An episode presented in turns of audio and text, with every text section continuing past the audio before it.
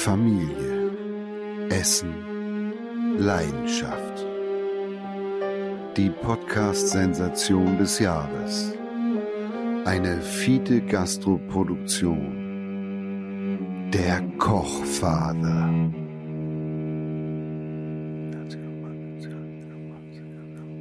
Mhm. Das kann ich nicht tun. Tim, du kommst heute das erste Mal zu mir. Ich kann mich nicht erinnern, wann du mich zu einem Café eingeladen hast. Du hast nie viel Wert auf unsere Freundschaft gelegt. Und jetzt kommst du zu mir weil du die Bullerei am Hals hast? Tim, du willst einen Gefallen vom Kochvater. Du weißt, was das bedeutet. Nun gut. Lass uns zusammen diese Frankfurter grüne Soße essen und somit den Vertrag besiegeln. Der Kochvater. Ein Familienepos. In den Hauptrollen Sebastian Merget, Tim Melzer und Johann Lafer. So nur mal, dass äh, die Fiete-Hörer das mitbekommen. Also Tim kommt aus diesem Fahrstuhl raus und dann muss er sich erstmal natürlich allen präsentieren und zeigen, wie widerspenstig sein Haupthaar ist. Dann muss er erzählen, dass er froh ist, dass er seinen Penis jetzt wieder sehen kann, weil er kommt ja aus der Meierkur und hat, glaube ich, knapp 10 Kilo abgenommen. Ähm, dass wir unter Zeitdruck stehen, das interessiert Tim an dieser Stelle überhaupt gar nicht, weil Tim ist nun mal die Sonne. Und die Sonne bestimmt nicht nur die Lumen, sondern auch die Temperatur und die Geschwindigkeit. Und ähm, aktuell scheint es so zu sein, dass die Geschwindigkeit eher dem alten Gewicht von Tim angepasst ist, also Schneckentempo ähm, und nicht seinem neuen Speedy Melzales Speed Limit angepasst ist. Dementsprechend steht er jetzt da draußen und macht sich höchstwahrscheinlich einen Spaß darauf. Ich versuche ihn jetzt einfach mal herzuholen. Tim! Tim! Na, das interessiert ihn, ja, das interessiert ihn überhaupt gar nicht. Ja! Ja, also, liebe Fites, es scheint noch ein wenig zu dauern, wenn ihr das sehen könntet. Es ist so lächerlich.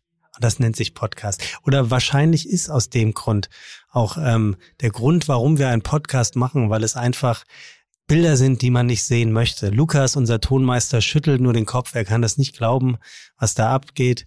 Der Überraschungsgast wartet übrigens jetzt schon wirklich, wirklich lange, aber auch das scheint Tim nicht zu interessieren.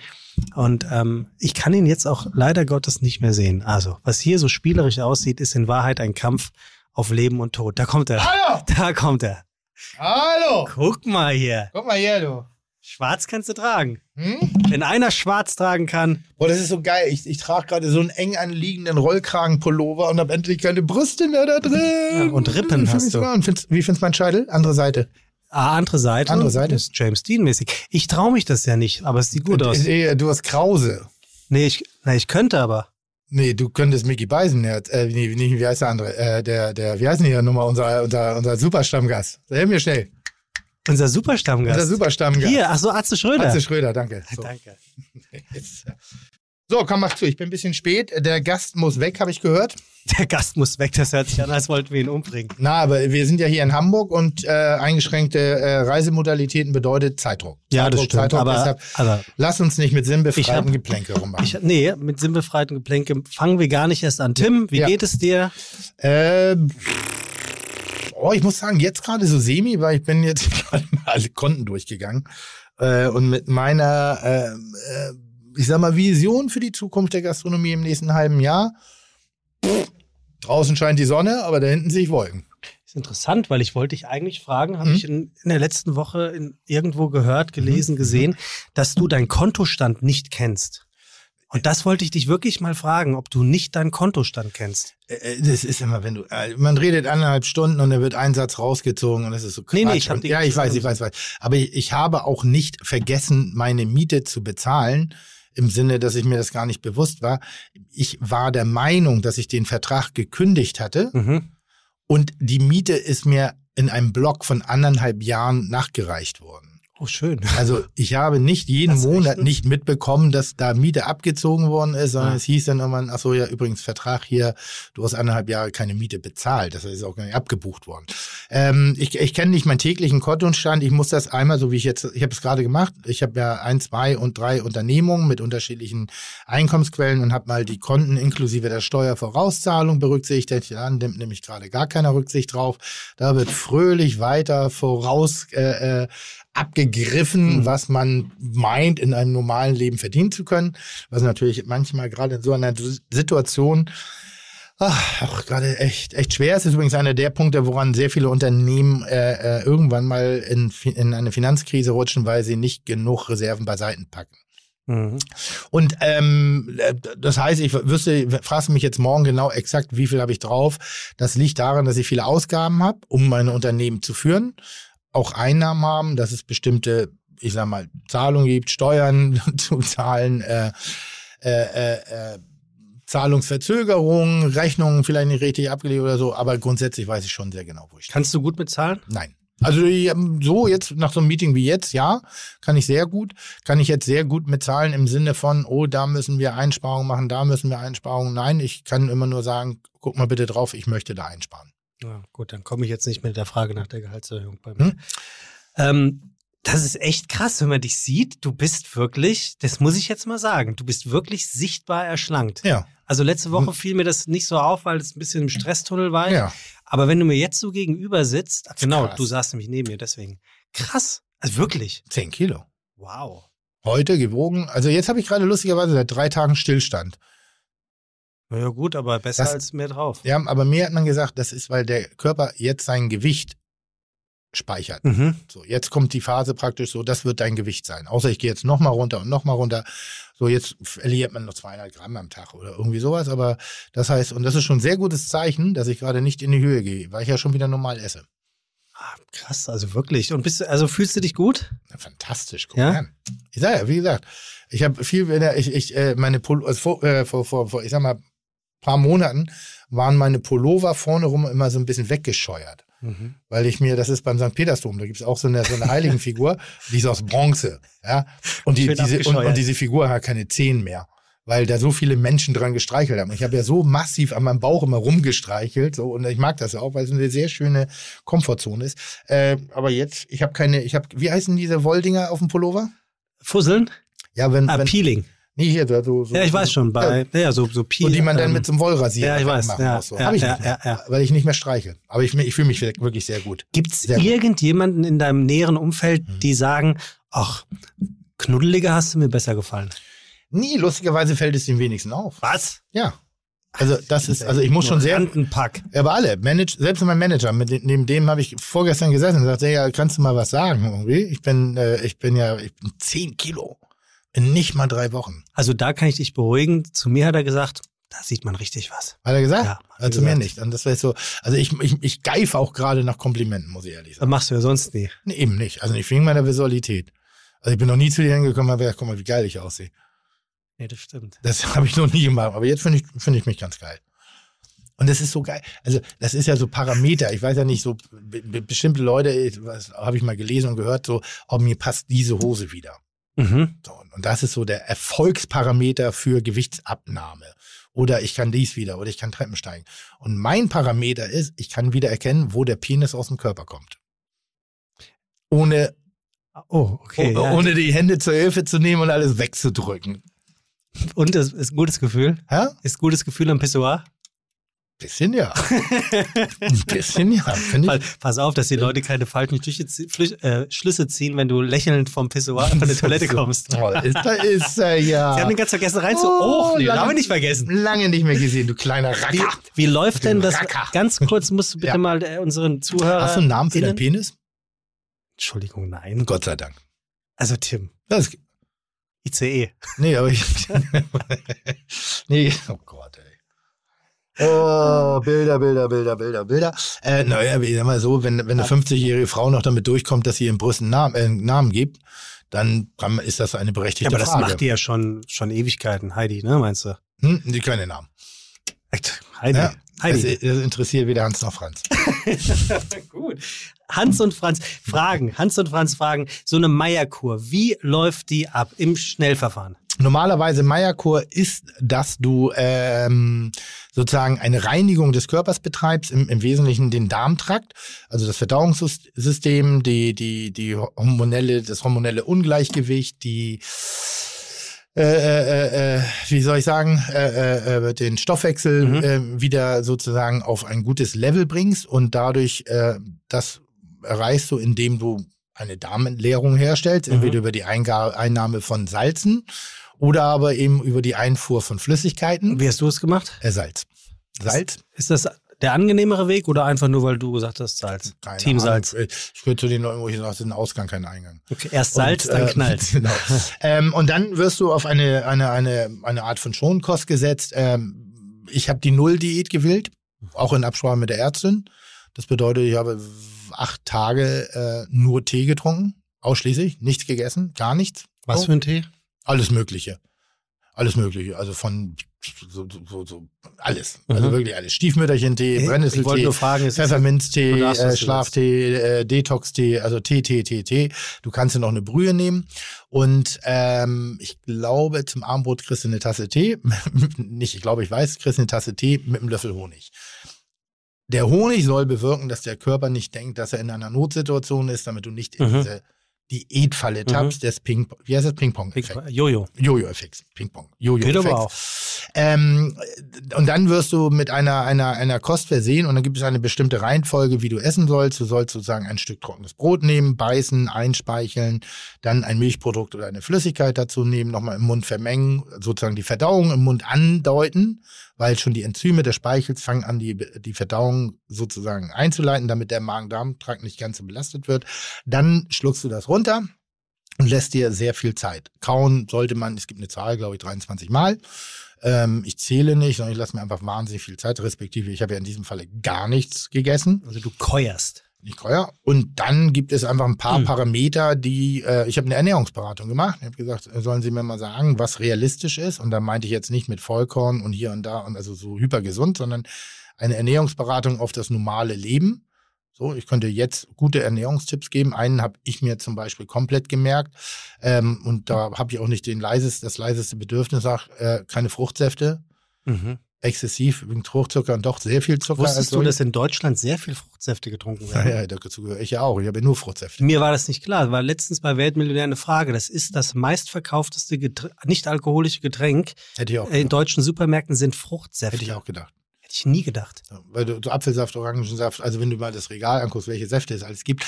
Und mein Problem ist ja, ich esse tagsüber überhaupt nichts. Ich Ja. frühstücke nicht, esse kein Mittagessen und eigentlich esse ich auch kein Abendbrot, sondern erst, wenn ich nach Hause komme und zur Ruhe komme, wenn alles schläft, wenn alles dann gehe ich an den Herd oder an den Kühlschrank und dann esse ich auch gar nicht so ungesund, aber ich esse natürlich viel zu Viel viel. zu spät und nimmst es mit ins Bett. und nimm es mit ins Bett. Weil das war ein Ding, ich habe gedacht, Mensch, ich esse doch nur, ich esse doch nur Mandarinen und Äpfel und Obst und Salat und Dinge. Also das ist gar nicht so eine fette Ernährung gewesen. Und äh, da hat sie mir gesagt, Obst kannst du essen, aber lass es mal abends sein, weil das ist äh, als bei, also für mich ist Obst abends eine der größten Herausforderungen, nicht zu essen Mhm. und ist aber auch einer der größten, ich sag mal, Räuber für die Gewichtszunahme, die ich mir angucke. Roy, das ist schön. Ähm, ich habe ewig jahrelang nicht mehr geschlafen. Jahrelang. Ich konnte nicht mehr, ich habe keine zwei Stunden am Stück durchgeschlafen. Das ist auch einer der Gründe, weil ich so oft fertig war. Also optisch, ne, weil der Körper hatte überhaupt keine Regeneration mehr, gar nicht mehr. Und seitdem ich das gemacht habe mit der Gewichtsannahme, schlafe ich zumindest fünf Stunden am Stück durch. Und das ist für mich, das habe ich seit 15, 20 Jahren nicht mehr gehabt. Und all diese ganzen Facetten, inklusive der Gewichtsabnahme, inklusive des Ganzen, lassen mich gerade sehr, sehr gut fühlen. Okay, aber nur um das zu Ende zu bringen. So, und dann fängst du an, zu bisschen zu keuern und ähm, isst wenig, aber trinkst sehr viel Tee. Und wie geht das dann weiter? Ja, dann nimmst du erstmal Wasser ab, dann gehst du in die Fettverbrennung irgendwann über, dann arbeitet dein Stoffwechsel, deine hormonelle Ausschüttung, dein Verdauungstrakt arbeitet wieder anständig und, und verbrennt optimal, Mhm. wie so ein Motor, der nicht in Stottern kommt. Das heißt, die, die, die, die Stoffe können wieder ri richtig verarbeitet werden, verstoffwechselt werden und dann fängst du an, wieder ins normale Leben zu, überzugehen. Bei mir ist es, ich esse jeden Tag gerade ein, und das finde ich richtig geil, ein, ein, ein Art Haferbrei, aber das sind Hafer, stinknormale Haferflocken, die ich mir am Abend vorher mit ein paar Rosinen äh, und ein bisschen, bisschen Nüssen sozusagen aufkoche, damit Mhm. ich das schön quellen kann, wie so Mhm. ein Porridge eigentlich. Mhm. Dazu gibt es einen Löffel Honig darüber und einen Esslöffel Zimt. Und das ist richtig geil. So, wusste ich nicht. Muss ich nicht viel kauen, weil morgens bin ich so, hm, der, der Muggelige. Dann versuche ich mittags gerade anständig zu essen und abends entweder das Richtige zu essen oder nichts mehr. Und hast du da so, Weil ich aber noch in der Phase bin. hattest du ähm, äh, Erscheinungen, Kopfschmerzen ähm, oder, oder Nix. sonst vor Ort? Nix, gar nichts. Gar nicht. Mir geht's richtig gut. Ich bin wirklich gespannt. Ich würde es dir äh, sehr gönnen, wenn du das beibehältst. Also Ich steht habe dir noch, gut. ich hab noch zwei Kilo vor, deshalb war, Mhm. war das jetzt so ein bisschen, deshalb esse ich momentan abends noch wenig. Aber ich kann alles essen. Nur ja, krass. in der richtigen? Kombination. Ah, okay. Also das ist wirklich noch nicht die Menge, das mu- muss man natürlich auch sagen. Und ich habe gerade kein Bedürfnis nach Zucker. Das ist geil. Ich bin ja zuckerentzogen, sozusagen, bis auf den Löffel Honig, der Ja. da morgens draufkommt. Ich habe gar keinen Bock auf Schokolade. Ich, eher neulich so, so Impuls, also liegt Schokolade. Da hatte ich erst das Ei in der Hand, wollte es essen, habe ich gesagt, aber warum? Du hattest eben gerade gar kein Bedürfnis, pack es weg. Ja. Und das ist ganz gut. Das wird auch nicht ewig anhalten, aber grundsätzlich ist es ein sehr guter Move und äh, ich kann es nur empfehlen. Also, es steht dir sehr gut zu Gesicht. Bevor wir, wer wird, äh, wer bin ich, Weltmillionär? Wer bin ich, spiele ich möchte gerne eine Ja. Sache vorlesen. Mach schnell, weil der Gast muss los. Ja, ja, Wir haben lange ja, geplaudert. Ja, ja, ja, ja, ja. Hallo Tim, hallo Sebastian. Ja. Ich wollte mich einfach nur bei euch bedanken Mhm. und dazu ein paar Gründe nennen. Mein Name ist und ich bin ein echt kölsches Matche, jedoch habe ich seit sieben Jahren Depressionen. Hm. Mitte November 2020 habe ich angefangen, Podcasts zu hören, bis heute ausschließlich Fide Gastro. Ihr geht mit mir baden, kochen, seid bei einem kühlen Blonden dabei und ich habe sogar meinen Tannenbaum mit euch geschmückt. Nun kommen wir zu einem eigentlichen, weswegen ich euch schreibe. Früher war mein Backofen für meinen Hunger zuständig, beziehungsweise ein einfaches Toastbrot. Und in Ausnahmefällen kam es auch vor, dass ich mal eine fertige Tütensoße eingerührt habe.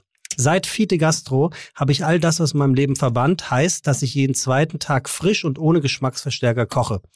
Außerdem freue ich mich jedes Mal auf eine gedankliche kulinarische Reise mit euch zu gehen und wenn ich mal einen schlechten Tag habe, dann geht es mir danach einfach besser. Also, ein ganz großes Dankeschön, dass ihr mir ein großes Stück Lebensqualität zurückgebt und es mir dank euch so viel besser geht. Immerhin habe ich seitdem keine mittlere Depression mehr, sondern lediglich eine leichte.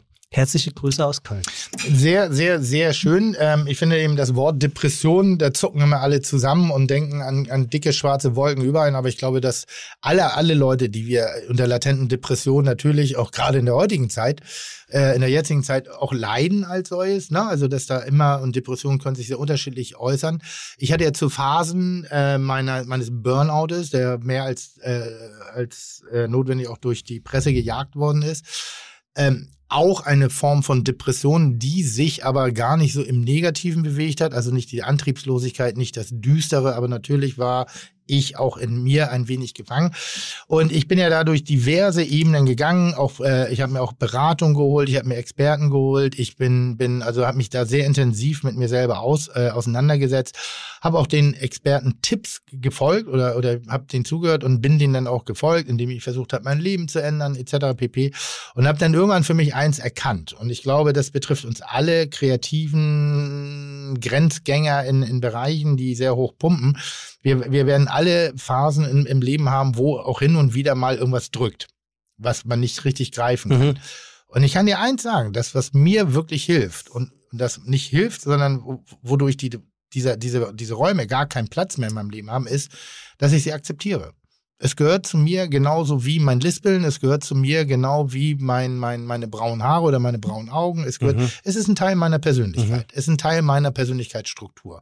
Und seitdem ich das für mich erkannt habe, dass ich dagegen gar nicht gegen angehen muss, sondern dem auch einen Raum geben darf und kann, dass das total legitim ist. Das ist wie eine Blähung, die raus muss. Das ist wie ein Furz, der muss raus. Auf geistiger Ebene ist das ein, ein Umstand, mit dem ich blendend klarkomme und Mhm. dadurch überhaupt keine Energie mehr damit verliere, dagegen anzugehen. Ein sehr, äh, es, ist ein, es ist ein bisschen so Hausfrauenapotheke, die ich hier gerade zum Besten gebe. Aber ich habe festgestellt, wenn ich mit Menschen rede, die in unter solchen Situationen gebe und ich rede aus meiner eigenen Erfahrung in diesen Bereichern, akzeptiere es. Mhm. Wir müssen nicht alle happy life, happy sunshine. Das ist, das Leben ist hart. Das Leben ist manchmal bedrohlich. Das Leben ist manchmal an irgendeiner Stelle nicht leicht zu nehmen. Aber das ist auch das, was das Leben macht, weil wenn wir den Schatten nicht hätten, würden wir die Sonne nicht zu schätzen wissen. Sehr schön gesagt. Und außerdem ist es ja auch. Platt gesagt, ist auch sehr klischeemäßig, aber für mich nach eigenem Erfahrungswert ist es eine der besten Entscheidungen, die ich hätte treffen können. Und es ist natürlich auch tatsächlich nichts dabei, wenn man mal einen schlechten Tag hat, beziehungsweise wenn nicht alles glatt läuft. Ist auch nichts dabei, wenn man Depression hat. Das, abge das abgesehen davon auch. Ganz lustig, ich habe mich neulich mit jemandem drüber unterhalten, dessen äh, ein, ein Mitglied der Familie sehr nahestehend ist und er sagte, er hat so unfassbare Schwierigkeiten, diese Depression zu verstehen, Mhm. nachzuvollziehen. Mhm. Und das darf man eben auch nicht vergessen. Das müssen sich aber auch alle Leute, die nicht, also die vielleicht mit Menschen zu tun haben, die damit zu tun haben, ähm, es, ist, es ist sehr einfach nachvollziehbar. Das ist, wenn du ein Herzleiden hast, sieht man es doch auch nicht von außen, aber das akzeptieren wir aus irgendeinem Grund. Mhm. Ja, Das das ist, stimmt. es ist ein Leiden, das man Ja. nicht sehen kann. Ja. Und wenn man es nicht nach, ich kann ein Herzleiden nicht nachvollziehen, weil ich derzeitig keins habe. Ich könnte mir vorstellen, was es bedeutet, aber ich kann es nicht nachvollziehen. Und genau das Gleiche ist eben auch mit psychischen Erkrankungen oder psychisch, psychischen äh, Krankheitswegen, die man da irgendwie geht. Es ist ein Leiden, was man nicht sehen kann. Wir können auch Krebs nicht wirklich sehen. Wir können auch äh, äh, AIDS nicht wirklich sehen. Wir können viele Dinge. Eigentlich können wir Corona scheinbar ja auch nicht wirklich sehen. Ja. So. Aber trotzdem glauben wir dem Ganzen Ja. schenkt den Menschen Glauben, die das haben. Es ist, es geht auch nicht darum, es verstehen zu können. Es ist einfach nur, es geht darum, auch für die Außenwelt. Und das macht den Betroffenen, das macht den Betroffenen, na, noch nicht mal, das, den Betroffenen das äh, äh, leichter damit umzugehen, ist einfach so, okay, das stimmt.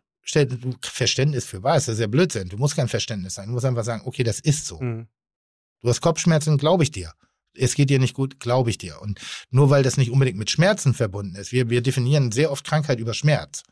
Aber es ist eine Krankheit. Oder Sichtbarkeit, wie du Oder gesagt hast. Einen ne? gebrochenen Fuß, den sehe ich, der Jeder. ist eingegipst, Ja. kann ich nachvollziehen. Kopfschmerzen, ja, die können schon nicht so schlimm sein jetzt. Und das ist ein Ratschlag. Das, ist, Ja. das macht für alle Beteiligten das Leben so viel einfacher. Sehr gut, vielen, Gut. vielen lieben Dank. Kommen wir zu unserem heutigen Überraschungsgast, Tim. Hm. Ähm, der hat mehr Schuhe als seine Frau, über 300 Paar. Da weiß ich schon, jetzt schon, wer es ist. Ach, wirklich? Ja. Ach, Da weiß ich jetzt schon. Habe ich mal im Interview gelesen. Wirklich? Ja, und echt schlimme Schuhe teilweise.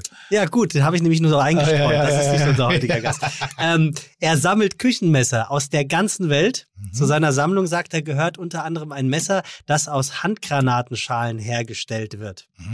Äh, hat er auch die, Tim, hat er auch wurde. die Tim Melzer Edition? Das, äh, Kai, Kai Messer? Ja. Keine Ahnung, kannst du ihm ja schenken. Hm? Ich übergebe sie ihm. Vielleicht vergesse ich es auch. Ähm, er hatte extreme Flugangst, denn mittlerweile hat er diese Flugangst besiegt und er fliegt auch selber dann und wann. Er sagt, ähm, dass er, es ist halt ein Sammeltick, ähm, rund um Küche und Gläser alles sammelt, was es an Antiquitäten gibt. Mhm. Er mag absolut kein Matthias. Mhm.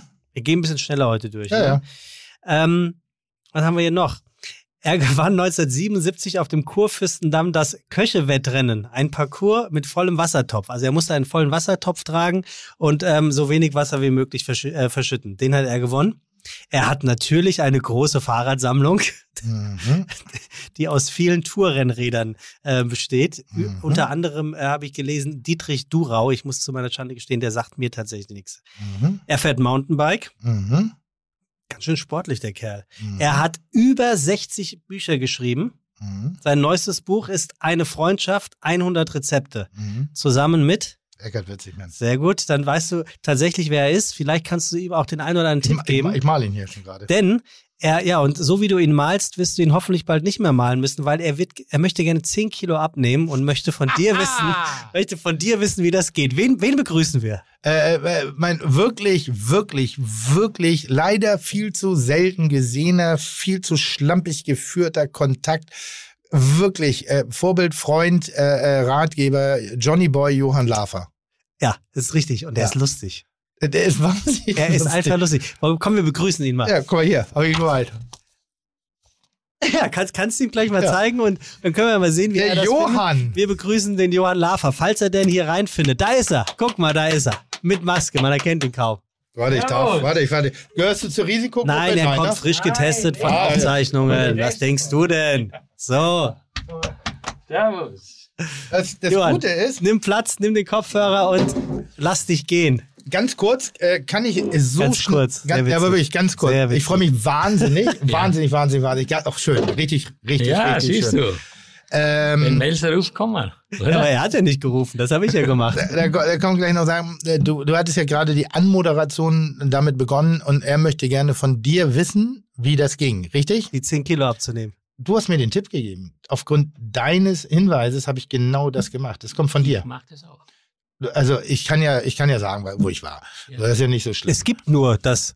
Nein, nein, ich kann ja sagen, wo ich Hab ich war. mir sagen Äh, lassen. Da ist ja so, ich sag mal, ein bisschen im Portfolio ist das schon so, wo du sagst, boah, das ist First World Problems auf eine Art und Weise in der Darstellung. Aber ich kann nochmal sagen, für einen Menschen wie mir, mir hat das das Leben gerade sehr viel leichter gemacht und, und hat mich in eine, eine, also es hat mich, ich will nicht sagen geheilt, aber es hat mir, gibt mir ein wahnsinnig gutes energetisches Gefühl in einer der größten Krisen, die wir alle durchmachen. Ich war im Lanzerhof. Ja, So, ich auch. und den hast du mir damals empfohlen und zwar auch in einer Zeit, wo ich dachte, boah, Digga, ich bin müde, ich bin so ein bisschen dieses Ding. Und da hast du mir erzählt, dass du da gerade sitzt. Ja, genau. Und, Und da habe ich äh, dich gefragt, was ist das? Und dann hast du, ja, da sitzt man hier. Und ich glaube, die Poletto war zu dem Zeitpunkt auch da, als du da warst. Ja, ja. Äh, Poletto ist gerade abgereist, als ich da war. Die scheint auch häufiger zu sein. Und das ist so eine, ich, ich nenne es mal so, eine Gewichtsbett-Fort-Klinik äh, für Fernsehköche und andere gestresste Menschen. Mittlerweile sind es ganz viele Köche, die da hingehen. Ja, ja, wirklich. Das Ja, ist, ja. Äh, äh, hier Treddle war schon da Ja, und, genau, und, und wie heißt der genau. andere? Äh, ich glaube, Jörn Freitag war auch schon da. Richtig, und, und genau. es, also man geht da ein bisschen hin, um eben Energie zu tanken, um an sich, seinem Körper ein bisschen was Gutes zu tun. Und weil wir so viele Entscheidungen treffen und so viele bewusste Momente im Leben haben, tut es uns gut, das auch an einer Stelle mal abzugeben und sagen, bitte pampert mich. Und Also pampern mich, in der ja. Gesundheitspflege. Es gibt für mich da, glaube ich, noch zwei weitere Gründe. Einmal ist natürlich, wir leben ja mit unserem Beruf im Überfluss an, an Geschmackswahrnehmungen. Es ist ja, perfekt. brutal jeden Tag und dann. Und ich esse zum Beispiel dann diese drei Wochen immer das Gleiche, also monoton. Haferschleim morgens, mittags nur eine Kartoffel mit äh, mal ein Quark oder vielleicht mal ein Räucherforelle und abends trinke ich nur Tee oder esse eine Suppe. Und damit regeneriert sich so ein bisschen mein, mein, mein Geschmackshorizont äh, komplett. Also ich komme nach Hause und ich denke mir dann, Och, das Mineralwasser schmeckt fast wie Champagner, weißt du, weil du einfach so, so ein neues Gefühl entwickelst, weil eigentlich mal dieser Überfluss von all dem, was man das ganze Jahr so auch unkontrolliert in sich hineinschlägt, das ist einfach weg. Da gibt's nichts. Und was das Schöne dabei ist auch, egal wie viel Geld du hast, egal wer da kommt, die haben alle den gleichen Bademantel. Die können mit ihrer Bordeauxflasche nichts anfangen im Keller. Die sitzen da und sitzen mittags genauso und abends genauso wie du da und, und sitzt vor deiner Teetasse und denkst, was für eine Scheiße auf Deutsch. Ja, aber äh, und am Ende des Tages, auch die ersten drei Tage, bewegt sich auch keiner von denen sonderlich weit vom Gebäude weg. Weil da findet ja die Reinigung statt. Ja. Wir Ja. leiden alle unter demselben Ding. Aber es, es, es, äh, und das ist auch ist sehr unterschiedliche Konzepte, sehr typbedingt. Ja, klar. Äh, also, wie gesagt, du machst die Schonkost am Anfang, die, ich glaube, das ist die Stufe zwei. Genau. Äh, ich habe die Nullstufe gemacht irgendwie und dann wirst Oh. du so ein bisschen mitleidig angucken. Und eins habe ich nicht verstanden. Nee, erstmal dein, den Punkt, diese Geschmackswahrnehmung. Es gibt ja zwei Gemüsesorten, die, da gehe ich nicht so drauf ab. Brokkoli und Zucchini. Das ist so, wo es, ja, ist grün, ja. aber wenn ich da nicht Mandeln, Knoblauch, Chili oder, oder tiefe, derbe Soßen ranballer, dann muss ich das auch nicht unbedingt haben. Ähm, und in dieser Kur ist es halt so, dass wir jetzt kein Zucker äh, gegessen und sehr wenig Salz auch bekommen. Wie gesagt, es geht um Regeneration. Es ist, wenn man von einer Diät spricht, geht es um eine Ernährungsvariante und nicht um eine Diät, um zwangsläufig abzunehmen. Es hat voll von einem anderen Prinzip.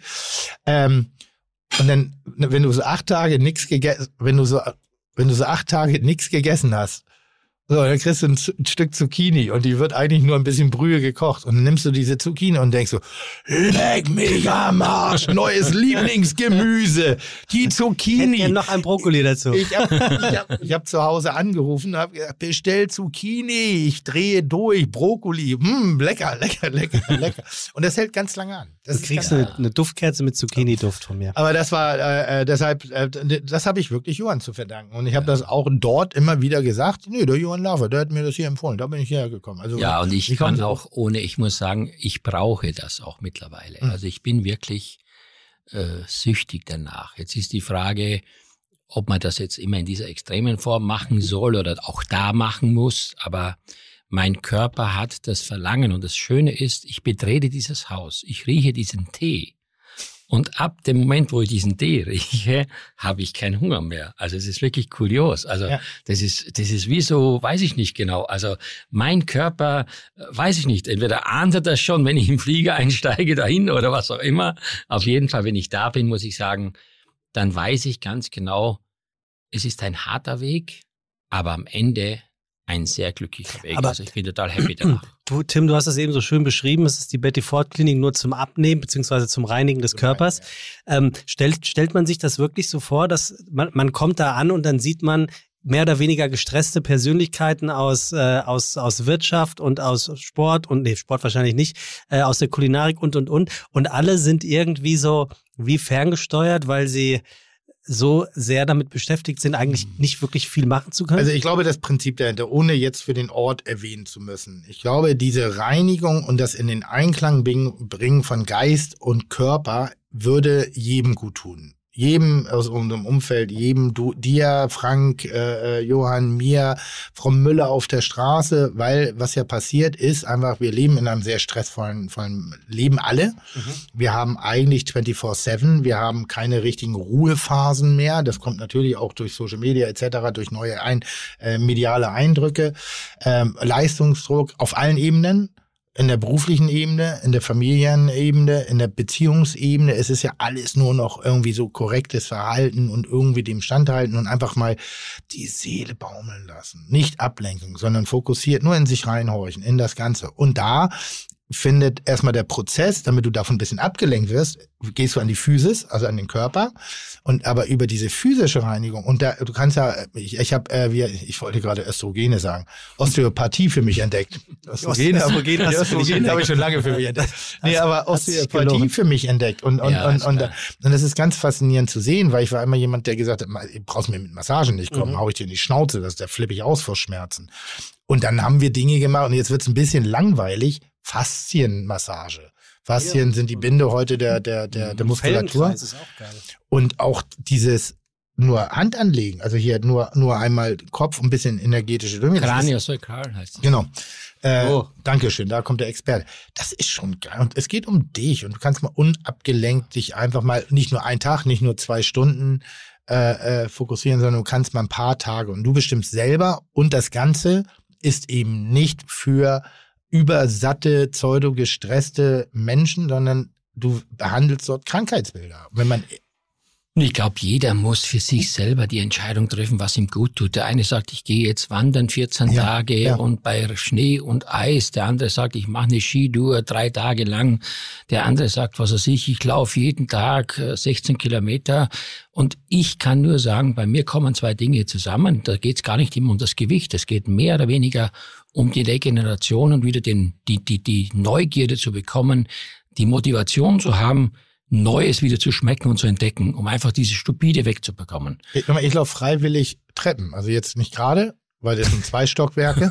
ich wollte gerade sagen, aber, aber ein Stockwerk, freiwillig. Ja. Also nochmal, das ist so, ich habe eine Bewegungsbereitschaft äh, wo ich vorher gesagt habe, okay, ich muss mal was tun. Und dann kam der, der Trainer und hat mich und ich habe mich schlecht gefühlt. Jetzt fühle ich mich gut und ich habe richtig das Bedürfnis nach Bewegung, weil der Körper auch einfach nicht mehr so viel leisten muss, um sich zu bewegen. Gut ist, gut ist ein Top-Stichwort. Gut, dass Johann Lafer hier ist. Ach, und toll, wo ist Johann toll, Lafer? Toll, toll, toll.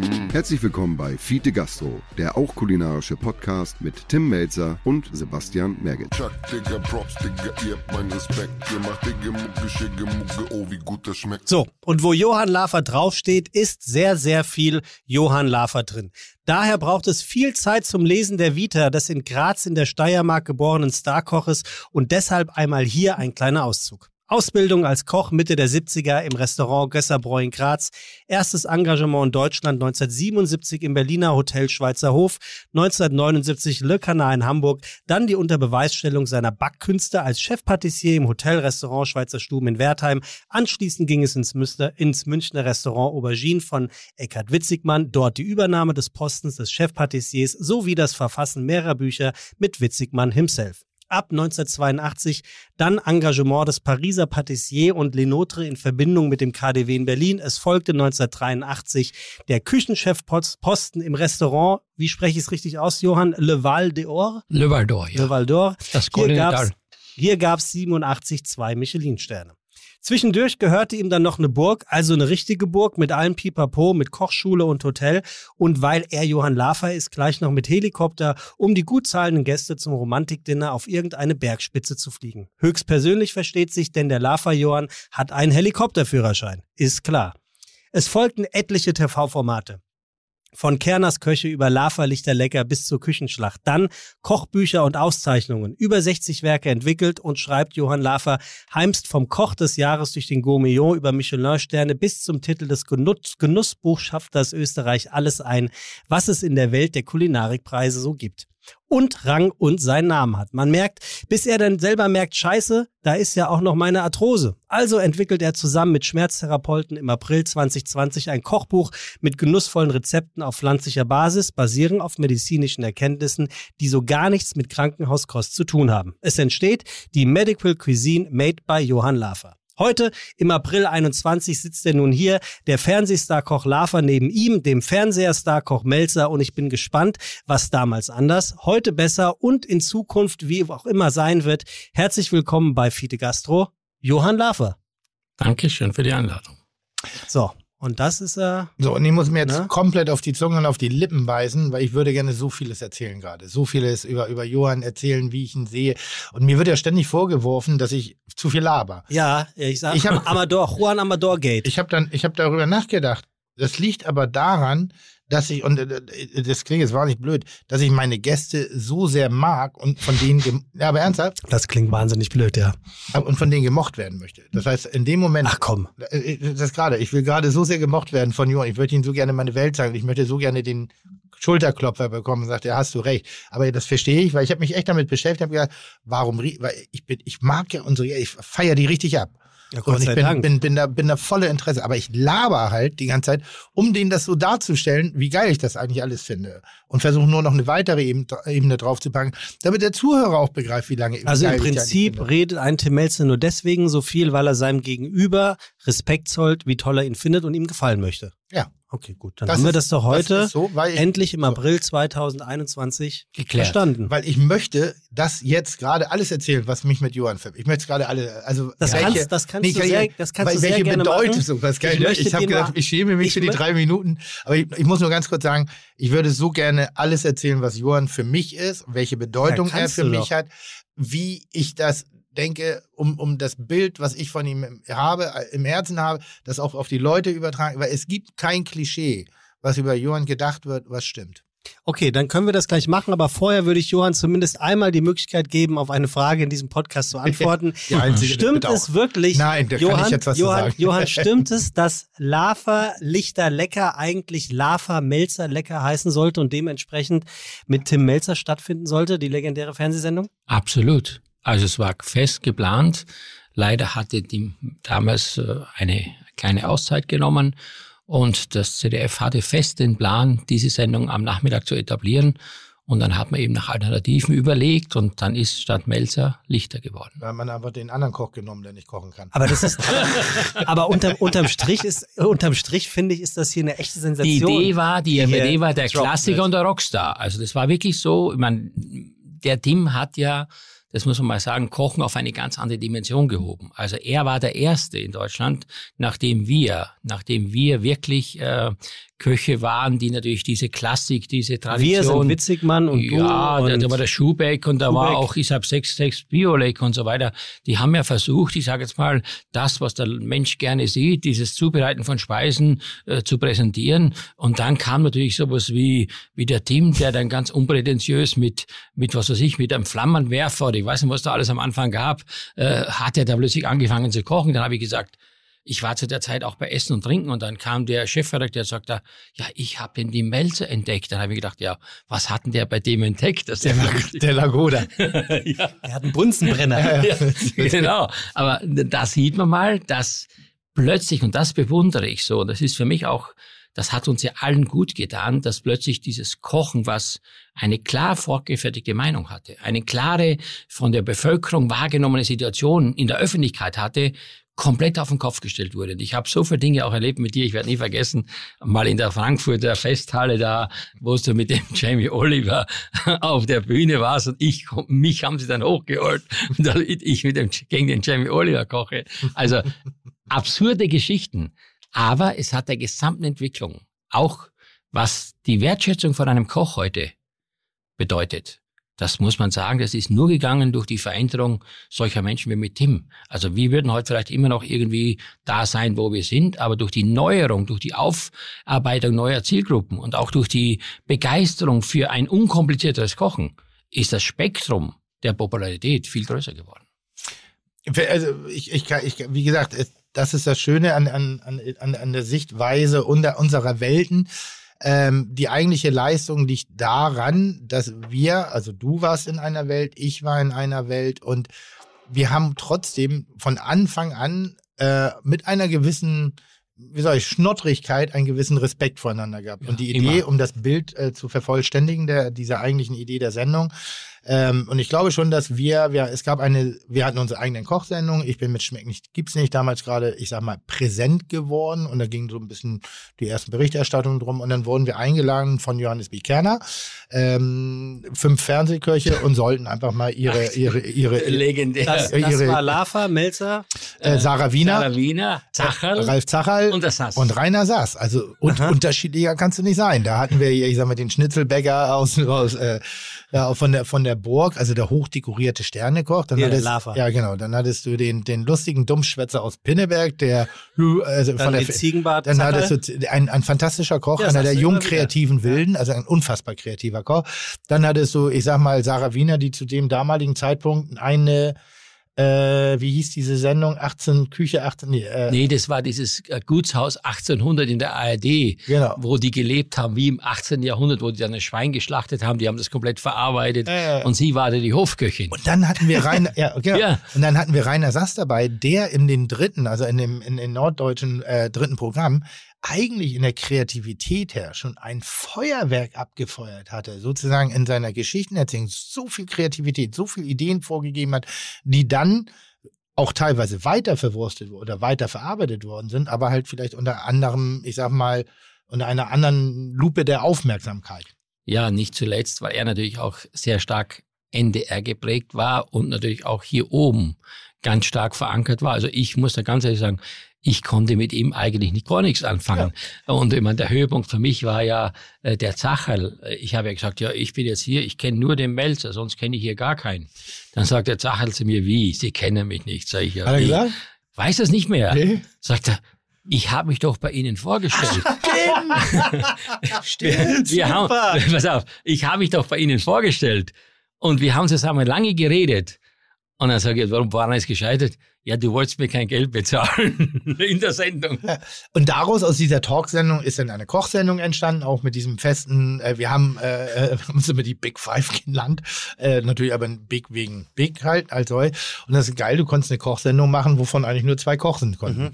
Äh, Moderator, der von Tuten und Blasen, zumindest vom Tuten keine Ahnung hatte, also Johannes Big Gerner, der damals, glaube ich, noch kulinarisch gar nicht so drin war oder war Ja, aber er war schon einer, dem, also das muss man fairerweise sagen, im Vergleich zu dem, was auch danach kam, äh, der Johannes hat schon so ein bisschen äh, äh, Lust gut zu essen. richtig ja, gut, richtig richtig gut, richtig gut. Auf jeden Fall baute sich das Ganze auf. Und eigentlich haben wir uns in einer Tour nur selbst unterstützt. Denn Johann, durch seine Anwesenheit, seine Bereitschaft, mit mir an selben Herd zu kochen, hat mich natürlich auch in der Wahrnehmung Menschen, die vorher mit mir überhaupt nichts anfangen konnten, ein wenig nach oben gehoben. Klar. Ich konnte durch meine Rotzigkeit, ich sag mal, Johann auch eine gewisse Jugendlichkeit, sozusagen ein, Licht, ein gewisses Ausstrahlen. Die Diskussion auf Augenhöhe, der Unterschiedlichkeit, die Streitereien, die, alles sehr menschlich, alles sehr ehrlich, alles sehr unberechnend. Muss Ja, man, und, genau. und dann- und dann gibt es eine Sekunde und da hat ein Freund von uns diese Idee für die äh, für diese Sendung gehabt, also Lava Leck Lichter, ähm, der Markus Heidemanns. Und zwar sind wir gemeinsam nach der Aufzeichnung einer Sendung runtergegangen. So und Johann Lafer, wenn der anreist mit seinen Kochjacken, hast du jemals eine Falte in einer seiner Kochjacken gesehen? Nee. Gibt es Nee. auch nicht. Das nicht, nicht mal in der Kochmütze. Dann wird sie weggeschmissen. So, da wird vakuumiert, das ist Hochglanz, sie ist immer frisch, immer gebügelt, immer gestärkt, immer schneeweiß und wenn er vom Herd geht, ist sie immer noch schneeweiß. Und ich hatte ja damals immer so den, den, den Bereich der Meinung, warum soll ich eine Kochjacke anziehen? Ich koche doch wie zu Hause. Ich koche ja gar nicht wie ein Profi. Also bin ich ja flunzig mit meinem T-Shirt immer aufgelaufen. Damals noch so kahl rasiert, so ein Heroin-Look irgendwie, wie so, wie so ein Crackhead oder wie, wie, wie Ewan McGregor in Trainspotting. Mhm. Und dann gehen wir die Treppe runter. Und, und Markus beobachtet uns halt, also Johann, der seine vakuumierten, ich, nenne, ich weiß gar nicht, ob es stimmt, ob, ja, die, ob, sich die Geschichte verselbstständigt, seine vakuumierten Kochjacken in einen Koffer packt, sein edles Gewand anzieht, seine schönen blauen Lederslipper angefertigt mit seinem Louis Vuitton-Schälchen, in Anführungszeichen. ja, oder darunter geht Sternekoch, ein Burgbesitzer und ich und Helikopterflieger. Helikopterflieger. Oder, oder kommt halt dieser Ewan McGregor mit, äh, äh, mit, Mustang, mit, mit einer Plastiktüte. Mit einer Plastiktüte. mit einer Plastiktüte. Der einfach so unvorbereitet, einfach so, hallo, also, hallo. Und dann hat er gesagt, eigentlich was für eine schöne Situation. Weil A, ich habe damals immer gesagt, generationsübergreifend, weil wir sind ja gar nicht so weit auseinander. Aber das ist ja wie zwei Generationen. Und wie schön es gerade ist, da hast du einmal diese Sichtweise und diese Sichtweise und die versteht sich und mhm. die kann miteinander. Da mache ich eine, da entwickle ich eine Idee draus. Also und das ist die Idee für zwei unterschiedliche Menschen mit unterschiedlichen genau. Herangehensweisen, mit unter dem unter der Ägide des Grand Seigneurs der der äh, äh damaligen äh, äh Köche äh, Johann Lafer und ein Schlunz. und ich hatte in der Tat äh, nicht zu dem Zeitpunkt nicht mehr die Energie, auch so ein Format noch zu bewerkstelligen, mhm. auch zu bewältigen. Und haben wir uns sehr auf Augenhöhe gesagt, tolles Format, ich kann es nur nicht machen. Und dann kam, äh, dann haben wir die Geister gerufen, die wir jetzt nicht mehr loswerden. Die Geist, der, der, der Geist, der dir die goldene Kamera weggenommen hat. Das meine ich ja, genau, genau. darauf habe ich bezogen. Genau. Ähm, aber so, und, und, und, und, sozusagen mein, mein Wegbleiben, hätte der Typ nie eine goldene Kamera gekriegt. Glaubst also, du? Müsst, nein, war ein Spaß. Was ist denn los? Ich weiß auch, wie wir frotzeln. Ja, ja, okay, alles klar. Aber ist, ist, ich weiß, Tim mag das Wort bereuen nicht so wirklich, aber ist es etwas, wo du jetzt in der Retrospektive sagst, schade, ich hätte es schon gern gemacht oder ist das alles richtig so? Ich weiß nicht, wie offen Und ich auch, auch Johann. Ich sag mal so, ich weiß nicht, wie offen ich reden darf. Ähm, das könnte. Alles. Okay. Ähm, wenn ich jetzt äh, die, es gab viele Momente, wo ich das, wo ich dachte, ach man, das wäre so lustig und dann hätte ich dir, hätte ich ja also ich schön mit dir arbeiten können, aber gar nicht auf eigenem Ego, sondern so, weil ich unser Verhältnis sehr, sehr schätze mhm. und dieses Verhältnis geht weit über eine gemeinsame mediale Tätigkeit hinaus. Komme ich nachher nochmal drauf, wenn ich darf. Ähm, jetzt sitzen wir hier 2021, wir sind immer noch Freunde. Ja, man merkt das auch. Also man merkt die Freude, die du in den Total. Augen hast. Äh, und ähm, ich, er wusste natürlich, wo er hingeht und dementsprechend, Johann sagte auch immer, er freut sich tierisch drauf ja. und man darf auch ja alles erzählen, weil er hat eine Vergangenheit mit dir und die ist nur gut. Ich würde auch da gerne was dazu sagen aus meiner Sicht, weil Bitte. das ist ja etwas, was äh, man natürlich nur dann versteht, wenn auch die Emotionen ins Spiel kommen. Und ich kann nur sagen, es gibt ja immer Situationen, jeder von uns kennt das, man versucht, gegenüber jemand immer nett zu sein und auch versuchen, fair und ich sage jetzt mal menschlich zu sein. Aber es gibt dann immer wieder manchmal Situationen, wo man sagt, okay, naja, jetzt bin ich Schauspieler und nicht mehr der Mensch, der das wirklich von innen heraus meint. Und ich kann jetzt das hier sagen, das ist eine große Freude für mich. Ich meine, äh, wir kennen uns jetzt, würde ich mal sagen, 30 Jahre bestimmt, ja, oder? 20. Wir, haben, 20. wir kannten uns vorher schon, aber... Aber, aber sagen wir 20 Jahre. Und ich habe noch nie eine Situation gehabt, wo ich mir überlegen musste, was ich ihm sage oder was er mir sagt. Und das ist der Beweis dafür, dass man ein so offenes Verhältnis hat, dass man das ertragen kann. Weil das ist ja oft, ich meine, ich muss auch sagen, beim Lichter, ja, der Herr Lichter hat zum Beispiel, Horst hat nicht für mich, im Nachhinein wusste ich das, so eine Souveränität gehabt, mit Dingen umzugehen, wie ich mir das vorgestellt habe. Das habe ich erst im Nachhinein verstanden. Ich habe es leider damals nicht verstanden, weil ich mir gedacht habe, wer austeilen kann, kann auch einstecken. Das ist ja nicht schlimm. Aber zwischen uns beiden muss ich ganz ehrlich sagen, wir freuen uns. Ich meine, wir haben nicht jetzt den Kontakt, dass wir jede Woche telefonieren. Was machst du? Ich beobachte viele Dinge, die er macht. Natürlich auch äh, mit großer Begeisterung. Auch den Kampf jetzt, gerade jetzt, als Vertreter für die Gastronomie, weil da sind so viele, ich sage jetzt mal, so viele Leute im Umfeld dieses, dieses ganzen Themas, die immer nur dann, wenn es ernst wird, äh, fortlaufen. Und das, weißt du, das sind alles so Dinge, da habe ich größten Respekt davor. Und deswegen bin ich so froh. Und als die Frage kam, ob ich jetzt hierher komme, habe ich gesagt, egal wie, ich komme selbstverständlich, weil wir haben vieles Gemeinsames. Auch, ich glaube, wenn ich ehrlich sein darf, auch manchmal sehr viele Züge, was den Charakter betrifft. Das ist, glaube ich, etwas, was man so noch nie in der Öffentlichkeit gesagt hat, aber ich habe das Gefühl, dass es schon einige Ähnlichkeiten gibt. Total. Ähm, das wäre, also wie gesagt, mein, mein finales Fazit, wir sind immer noch Freunde. Deshalb würde ich nie... Das merkt man kaum. Ich, ich bedauere gar nichts. Ne? Also, ja. Manchmal denke ich, weil das ist auch so gut, deshalb ist es vielleicht, das ist, äh, ich, ich, ich habe Freunde, die, auf, mit denen ich eigentlich auf dem Papier zusammenarbeiten müsste, wo ich aber sage, nee, Freunde, Gar kein, gar kein Kontext, kein Warum, wozu. Das ist ja eine ganz andere Beziehung. Nur weil wir zufällig dasselbe machen, nur weil wir zufällig dieselbe, wir müssen nicht alles zusammen machen. Mhm. Es ist schön, wenn das passiert. Aber wir sind so, dass wir so gar keine Erwartungshaltung aneinander haben, gar keine Enttäuschung haben, ob man sich mal meldet, Geburtstag, ich vergesse meistens den Geburtstag, Johann vergisst ihn nie. Äh, aber, und da komme ich jetzt auf das Eigentliche im, im Hin, es gibt Johann war mir in dieser damaligen Krise, die wir lustigerweise eingänglich schon erwähnt haben, ja. äh, mein Fels. Mhm. Johann, also du redest jetzt von deinem vorhin zitierten Burnout. Burnout. Ich weiß mhm. noch ganz genau, wie ich mal einfach, ich musste mal raus und ich bin zu dir hingefahren in die Stromburg und ich habe ja gerne meine Kollegen dann auch besucht, um die, um die auch besser zu verstehen irgendwie. Und Johann hat mich aufgenommen, hat mir ein wunderschönes Zimmer zur Verfügung gestellt und hat mich in Ruhe gelassen. Ja. Best. Und dann habe ich in einer Situation, und das war so, er hat mich so, er hat mich wirklich, also das war der Lavahof, Psychologe. Das war, das war also die, die, die Stromburg. Und ähm, ich kann mich an eine Situation erinnern, die war so zauberhaft. Ich sitze in dieser Burgruine im Kräutergarten und ich esse einen Wiener Schnitzel. So, extra in den Kräutergarten gesetzt, weil sie gesehen haben, ah, du musst jetzt nicht mit auf der Terrasse, keinen Sonderwunsch, kein gar nichts, auch kein Tamtam, -Tam, sondern mich einfach so ein bisschen separiert. Das hat gerochen, das hat geduftet, es war so ein, so ein, so, so, so ähnlich wie ein Tag wie heute. Also man hat Temperatur gerochen, gefühlt und es gab so zwischen Sonne und Schatten so eine kleine Temperatur, also ein mhm. perfekter Tag. Mhm. Und dann habe ich diese wunderbare Wiener Schnitzel gegessen, ähm, so geil gemacht und es war für mich ein, eine Offenbarung. Es war einfach ein perfekter Moment. Und irgendwann bist du zu mir gekommen und hast mir ganz ruhig, ich weiß nicht, ob du es jemals wusstest, ich, ich weiß nicht, ich überlege gerade, ob du ein extrem haptischer Mensch bist, bist du gar nicht so sehr. Aber hast mir ganz ruhig die Schulter, äh, den, die Hand auf die Schulter gelegt. Und ich wollte, also ich habe gesagt, ja, danke, wie schön. Und du gucktest nur, nicktest und sagtest, wir reden später. Kann man sich bei ihm aber und dann bist du, Und dann bist du wieder ne? weggegangen. Ne? Und ich dachte so, geil. Aha geil. Kein, wir müssen ja, kein Schwätzen, ich, also, wir hatten kein aufgeregtes Ab. Es war. Es ist eine und dann Empathie, haben wir viel, glaube ich. Dann haben wir viel. Auch danach abends nochmal mit einem Glas Cognac, mit einem sehr guten Cognac irgendwie viel über das gesprochen, was in mir vorgeht. Und da ist, glaube ich, die Aussage dahinter, dass wir charakterlich sehr ähnlich sind, dass wir sehr stark sind, aber auch wirklich eine, eine, ein Manko haben. Wir reflektieren manchmal ein zu viel.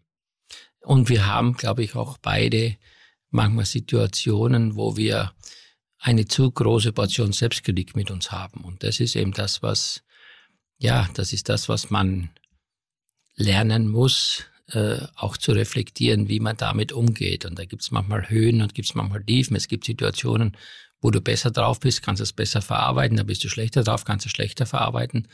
Und deswegen muss ich sagen, bin ich mittlerweile so glücklich und so respektvoll auch gegenüber solchen Menschen wie dem Tim, weil ich genau weiß, es gibt keine Einbahnstraße zum Himmel. Es gibt keinen Weg, den man gehen kann ohne einen Stolperstein oder irgendeinen, den man, also meine, früher hat man gesagt, man hat das Pferd vor der Apotheke äh, schon mal kotzen gesehen, ja, aber heute würde ich es anders bezeichnen.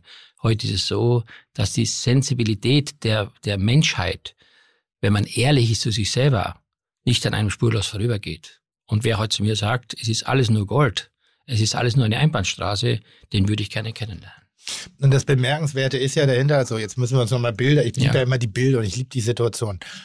Tim Melzer. Der, der schnottrige, kleine, äh, äh, visuell drogenabhängig wirkende Koch, der schon hart das Leben genossen hat. ja, aber ich habe das, ich hab das so nicht empfunden, weil ich musste sagen, ähm, ich habe mit dir zu tun gehabt. Also ich habe ja natürlich, wenn man dich nur im Fernsehen gesehen hat, denkt na jeder, was ist denn das für ein bin abge, abge, abge was nicht, ich sage jetzt mal ein ausgeflippter Typ.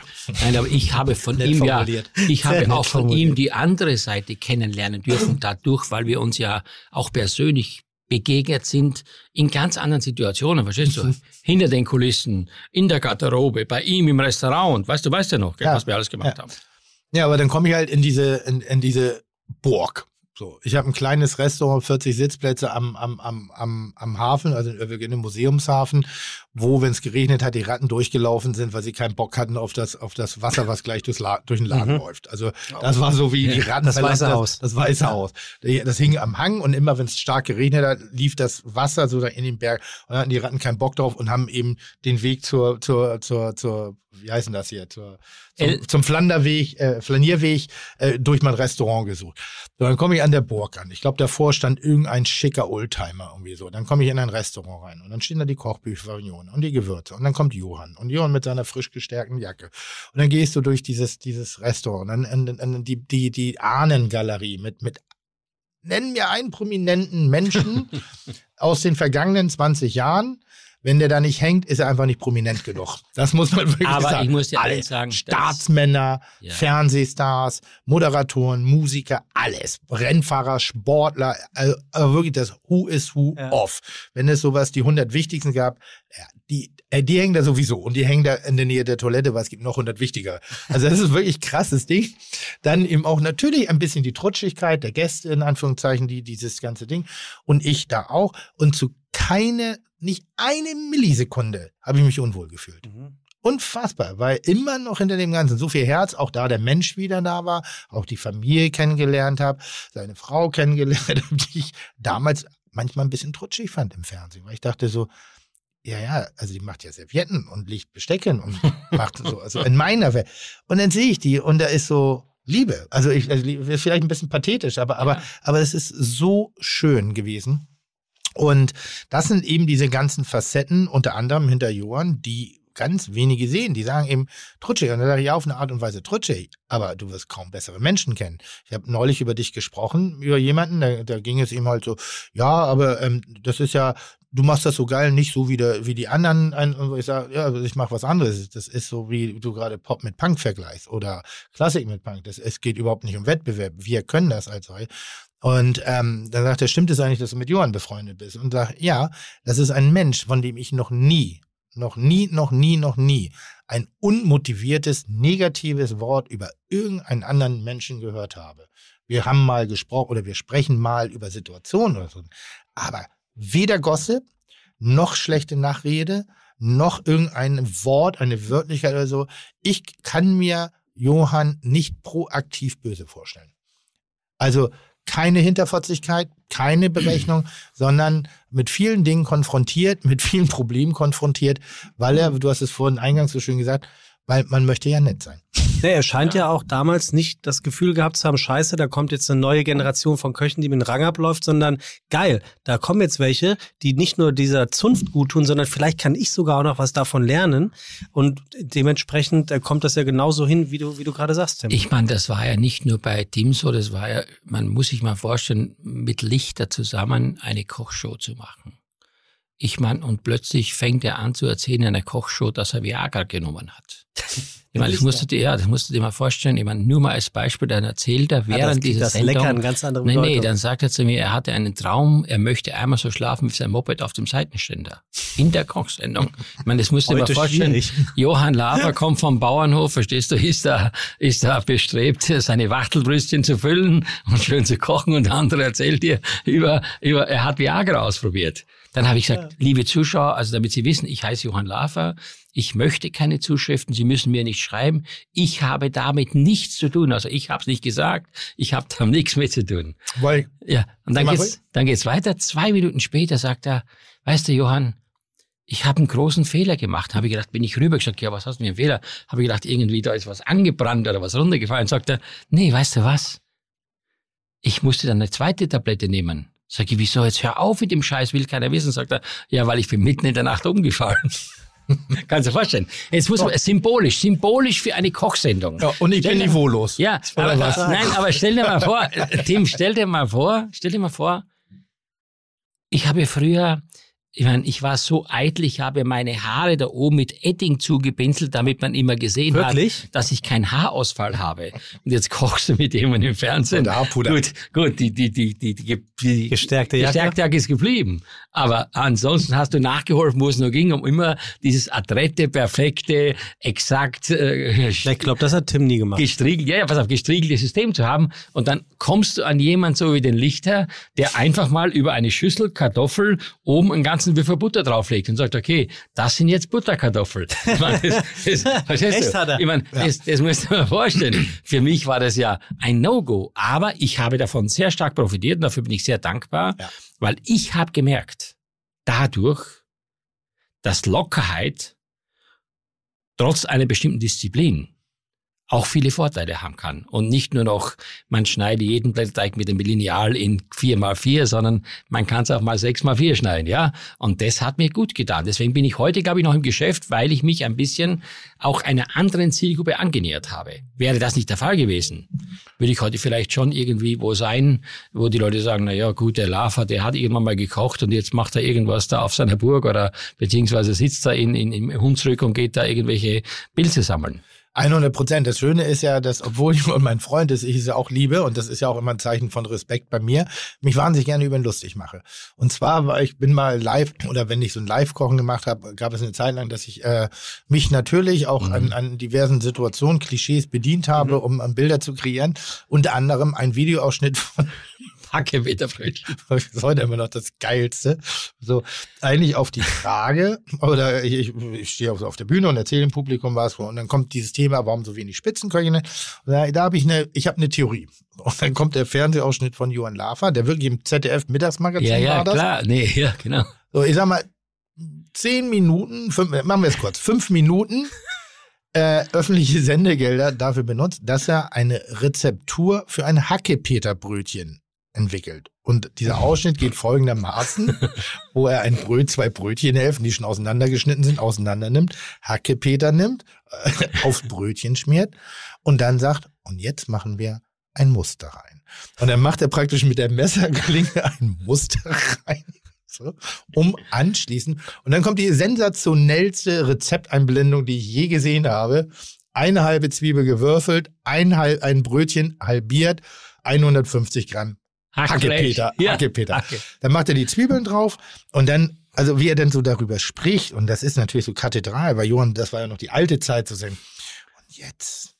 Äh, achso, nee, und dann garniert er es noch mit einem Stückchen Petersilie. Das war so wunderschön. Und dann nimmt er dieses Hackepeterbrötchen in die Hand, lächelt in die Kamera. Was wäre nicht zwei Zähne zu viel? So, lächelt in die Kamera, wir sagen, überlegen dann Johann Laffer. Und das, meine Damen und Herren, würde ich Ihnen jetzt am liebsten durch den Bildschirm reichen. und dann habe ich gedacht, welche Frau traut sich das? Zehn Minuten öffentliche Sendergelder zu verschwenden für die Zubereitung eines Eine- Hackepeterbrötchen und sich dabei noch ernst zu nehmen. Sensationell. Das war, und das machen wir ja nonstop eigentlich. Ja, ja, ne? genau. so. Freunde, ich habe euch Ja. auch was zubereitet. Und zwar, weil Gründonnerstag noch nicht so weit zurückliegt, habe ich Frankfurter grüne Soße zusammen mit meiner Schwägerin gemacht. Mhm. Mit Pellkartoffeln und mit ähm, hartgekochten Eiern. Jetzt, Tim, im, Pri- im Prinzip ist das wie Porridge. Du kannst das Ja, essen. ich esse. Ich habe ja kein Problem das. damit. Also hier steht das, bitte bedient euch. Ähm, Dankeschön. ich dachte mir, dass ich ein bisschen äh, heimische Kulinarik bringe und mich interessiert natürlich auch äh, Tim und auch Johann, äh, Mayonnaise, ne? wa- was ihr dazu sagt. Mayonnaise in meiner Fastenkur. Vielen Dank. Nee, das ist, glaube ich, das Nee, ist nee. Sauerrahm, Nee, nee, oder? Das ist Sauerrahm. Oh, Schmand, Schmand. Hier, Das ist super. Guck mal, habe ich im Frische Paradies habe ich die Original Frankfurter grüne Soßkräuter gekauft. Die kommen aus dem Frankfurter Ostend. Die kannst du, die werden zwei oder dreimal die Woche werden die geliefert ins Frische Paradies hier in Genau. Hamburg. Dann kaufst du die und dann habe ich heute vor drei, ist noch keine drei Stunden her, habe ich diese Frankfurter grüne Soße gemacht mit sieben Kräutern. Tim, weißt toll. du, welche Kräuter das sind? Pimpernelle. Eins, Sauerampfer, zwei, Borscht. Bortsch, Bortsch. Bortsch, Porridge. Kerber, sehr gut, Schnittlauch. sehr gut. Petersilie Ja. und Sauerampfer. Hatten wir schon. Sauerampfer haben wir schon gehabt. Pimpernelle hatten wir. Die Kresse fehlt euch. Kresse, Kresse. Das war's. Nicht, nicht schlecht, Männer. Man könnte meinen, ihr macht das beruflich. Ja, ja. So, und jetzt will ich mal wissen, wie euch beiden das schmeckt. Und in der Zwischenzeit, Ist eine werden, Frankfurter grüne Soße, so- ist da gekochtes Ei drin? da sind hartgekochte Eier drin. Ist das, ist, In, das, der in der Version, die wir machen, ja. ist das eine Remoulade? Nein.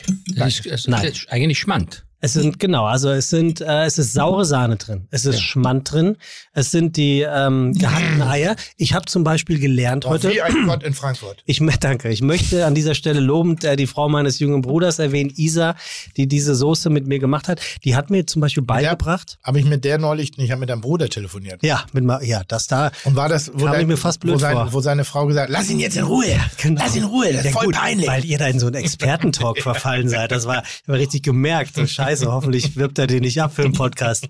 Ähm, habe ich gelernt, wie man die hart gekochten Eier, wie man das Eigelb daraus knallt, wenn es hart ist. Hm, wie denn? So, naja, mit dem Fingernagel gehst du ins harte gekochte Ei und machst quasi so einen kleinen Schlitz rein. Dann machst du das harte gekochte Ei quasi nach links und rechts auf und dann ploppt dir das ähm, hart gekochte Eigelb raus. Und dann machst du das Eiweiß wieder zu? Nee, und dann machst du, Entschuldigung, dann äh, haben wir die ganzen hart gekochten Eier ohne das Eigelb quasi gehackselt, klein gehackt und dann das Eigelb, weil sonst sieht es ein bisschen manchig aus. Mhm. Aber So. ich muss dir sagen, gut, also ich Also will es dir super. einfach sagen, ich finde die Soße, also die Frankfurter grüne Soße ist mir oft zu extrem vom Geschmack, die schmeckt mir oft zu intensiv. Und hier finde ich, ist die Ausgewogenheit all dieser Kräuter perfekt getroffen. Aber weißt du, wenn zum Beispiel jetzt Sauerampf oder sowas zu viel reinmachst, dann schmeckt es komplett so säuerlich, ja. Aber hier finde ich, also zumindest Also du, für mu mich. du musst es nicht sagen, weil du hier Gast Nein, bist. Ne? ich, ich, weiß nicht, wie du das, Team, siehst du das anders? Nee, nee, du, äh, von dir kommt, glaube ich, der Ausspruch, äh, ähm, warte, warte, wie, wie hast du das gesagt? Ich bin der lebende Beweis dafür, dass schönes Essen nicht immer schmecken muss. Das Aber das- Gute ist echt nicht. aber- das Gute ist echt nicht. Aber ist das nicht toll, dass ihr euch das auch alles dann noch merkt? Also ich bin ja sowieso immer wieder erstaunt, klar, dass man sich in der Szene kennt, untereinander und miteinander, aber auch Luki Maurer neulich, ne, hat ja auch so eine Lobhudelei auf dich abgehalten, Tim, dass du ganz offensichtlich langsam glaube ich ja wirklich, dass du ein netter Ja, Zeitgenosse bist. Ähm, Lava sagt genau das gleiche in Grün. Viel interessanter ist ja, dass ihr so viele Geschichten habt, die Jahrzehnte alt sind und sie sind trotzdem nicht verblichen. Das ist aber das Phänomen alter Männer. Wir müssen alte Geschichten erzählen. Naja gut, aber Und Ja, wir, aber- aber wir, vergessen, wir vergessen, was vor zwei Stunden war, Ja. aber nicht vor 20 Jahren war. Das haben wir noch in der Birne. Aber überleg da mal jetzt mal, das muss man jetzt mal relativieren. Überleg da mal die spektakuläre Entwicklung der letzten 30 Jahre in der deutschen kulinarischen Landschaft. Als ich gekocht habe, da war Pfirsich Melba und Birne Helene der Inbegriff von einem super Dessert. Das wollte ich gerade sagen. Kannst du dich noch dran erinnern an deine erste Speisekarte? An meine erste Speisekarte, ich, äh, ich weiß noch, ich glaube, da war, was war da drauf? Also das war, gab's jahrelang, war Kalbsbries-Buffet. Also Kalbsbries, also Kalbsbries, daraus so eine Mousse gemacht mit, mit Gänseleber und mit Soße geschichtet. Das würde heute, glaube ich, du würdest heute, die würden sagen, ist der Koch schon gestorben, verstehst du, mit so, mit so einer Vorspeise. Wann, wann bist du selbstständig geworden? Ich habe 1982? angefangen 1900, ich habe 88 bin ich, habe ich dann den Laden übernommen, 88. Okay, ganz, das ist ja ein ganz spannender Zeitpunkt, weil ich glaube, dass die 90er so den, den nächsten Schritt eingeleitet haben. Also genau. Die, hast du damals Dosenpfirsich benutzt? Nee. Dosenpfirsich habe ich nicht benutzt, weil äh, das Prinzip, das Prinzip, was mir damals klar war aufgrund meiner Witzigmann-Zeit, war mir schon klar, dass wir äh, schon sehr stark uns an der Frische und möglichst auch an der Zeit der Produkte orientieren. Aber es gab natürlich ganz schlimme Erlebnisse für mich, weil München und Guldenthal ist natürlich nicht vergleichbar.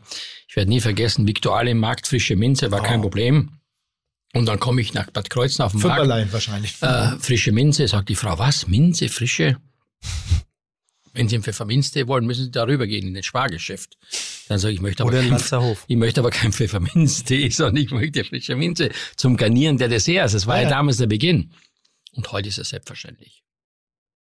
Gibt es so ein Gericht, wo du sagst, leck mir am Arsch, habe ich mich da verrannt? wo du sagst, im Nachhinein, also rückwirkend betrachtet, weil Innovation hat ja auch teilweise was mit Verwirrung zu tun. So, und ich kann mich dran erinnern an ein Gericht, was ich aus Kropek hergestellt hat, was aber im Dessertbereich Was ist Kropek? Ist Krabbenchips. Krabbenchips. Ah ja. So, und ich habe ein Schichtdessert gemacht, ein Minzmus. Eins der lächerlichsten Ja, Limbersmus. weißt du, das Aber- kannst, kannst auch nicht. Heute wird man wissen, dass man Minze zum Schluss nicht essen kann, aber danach schmeckst du nichts mehr, gell? Ja, aber ich, hab's ja, ich bin ja smart. Ich habe Minzlikör genommen. das hat wirklich geschmeckt wie Zahnpasta.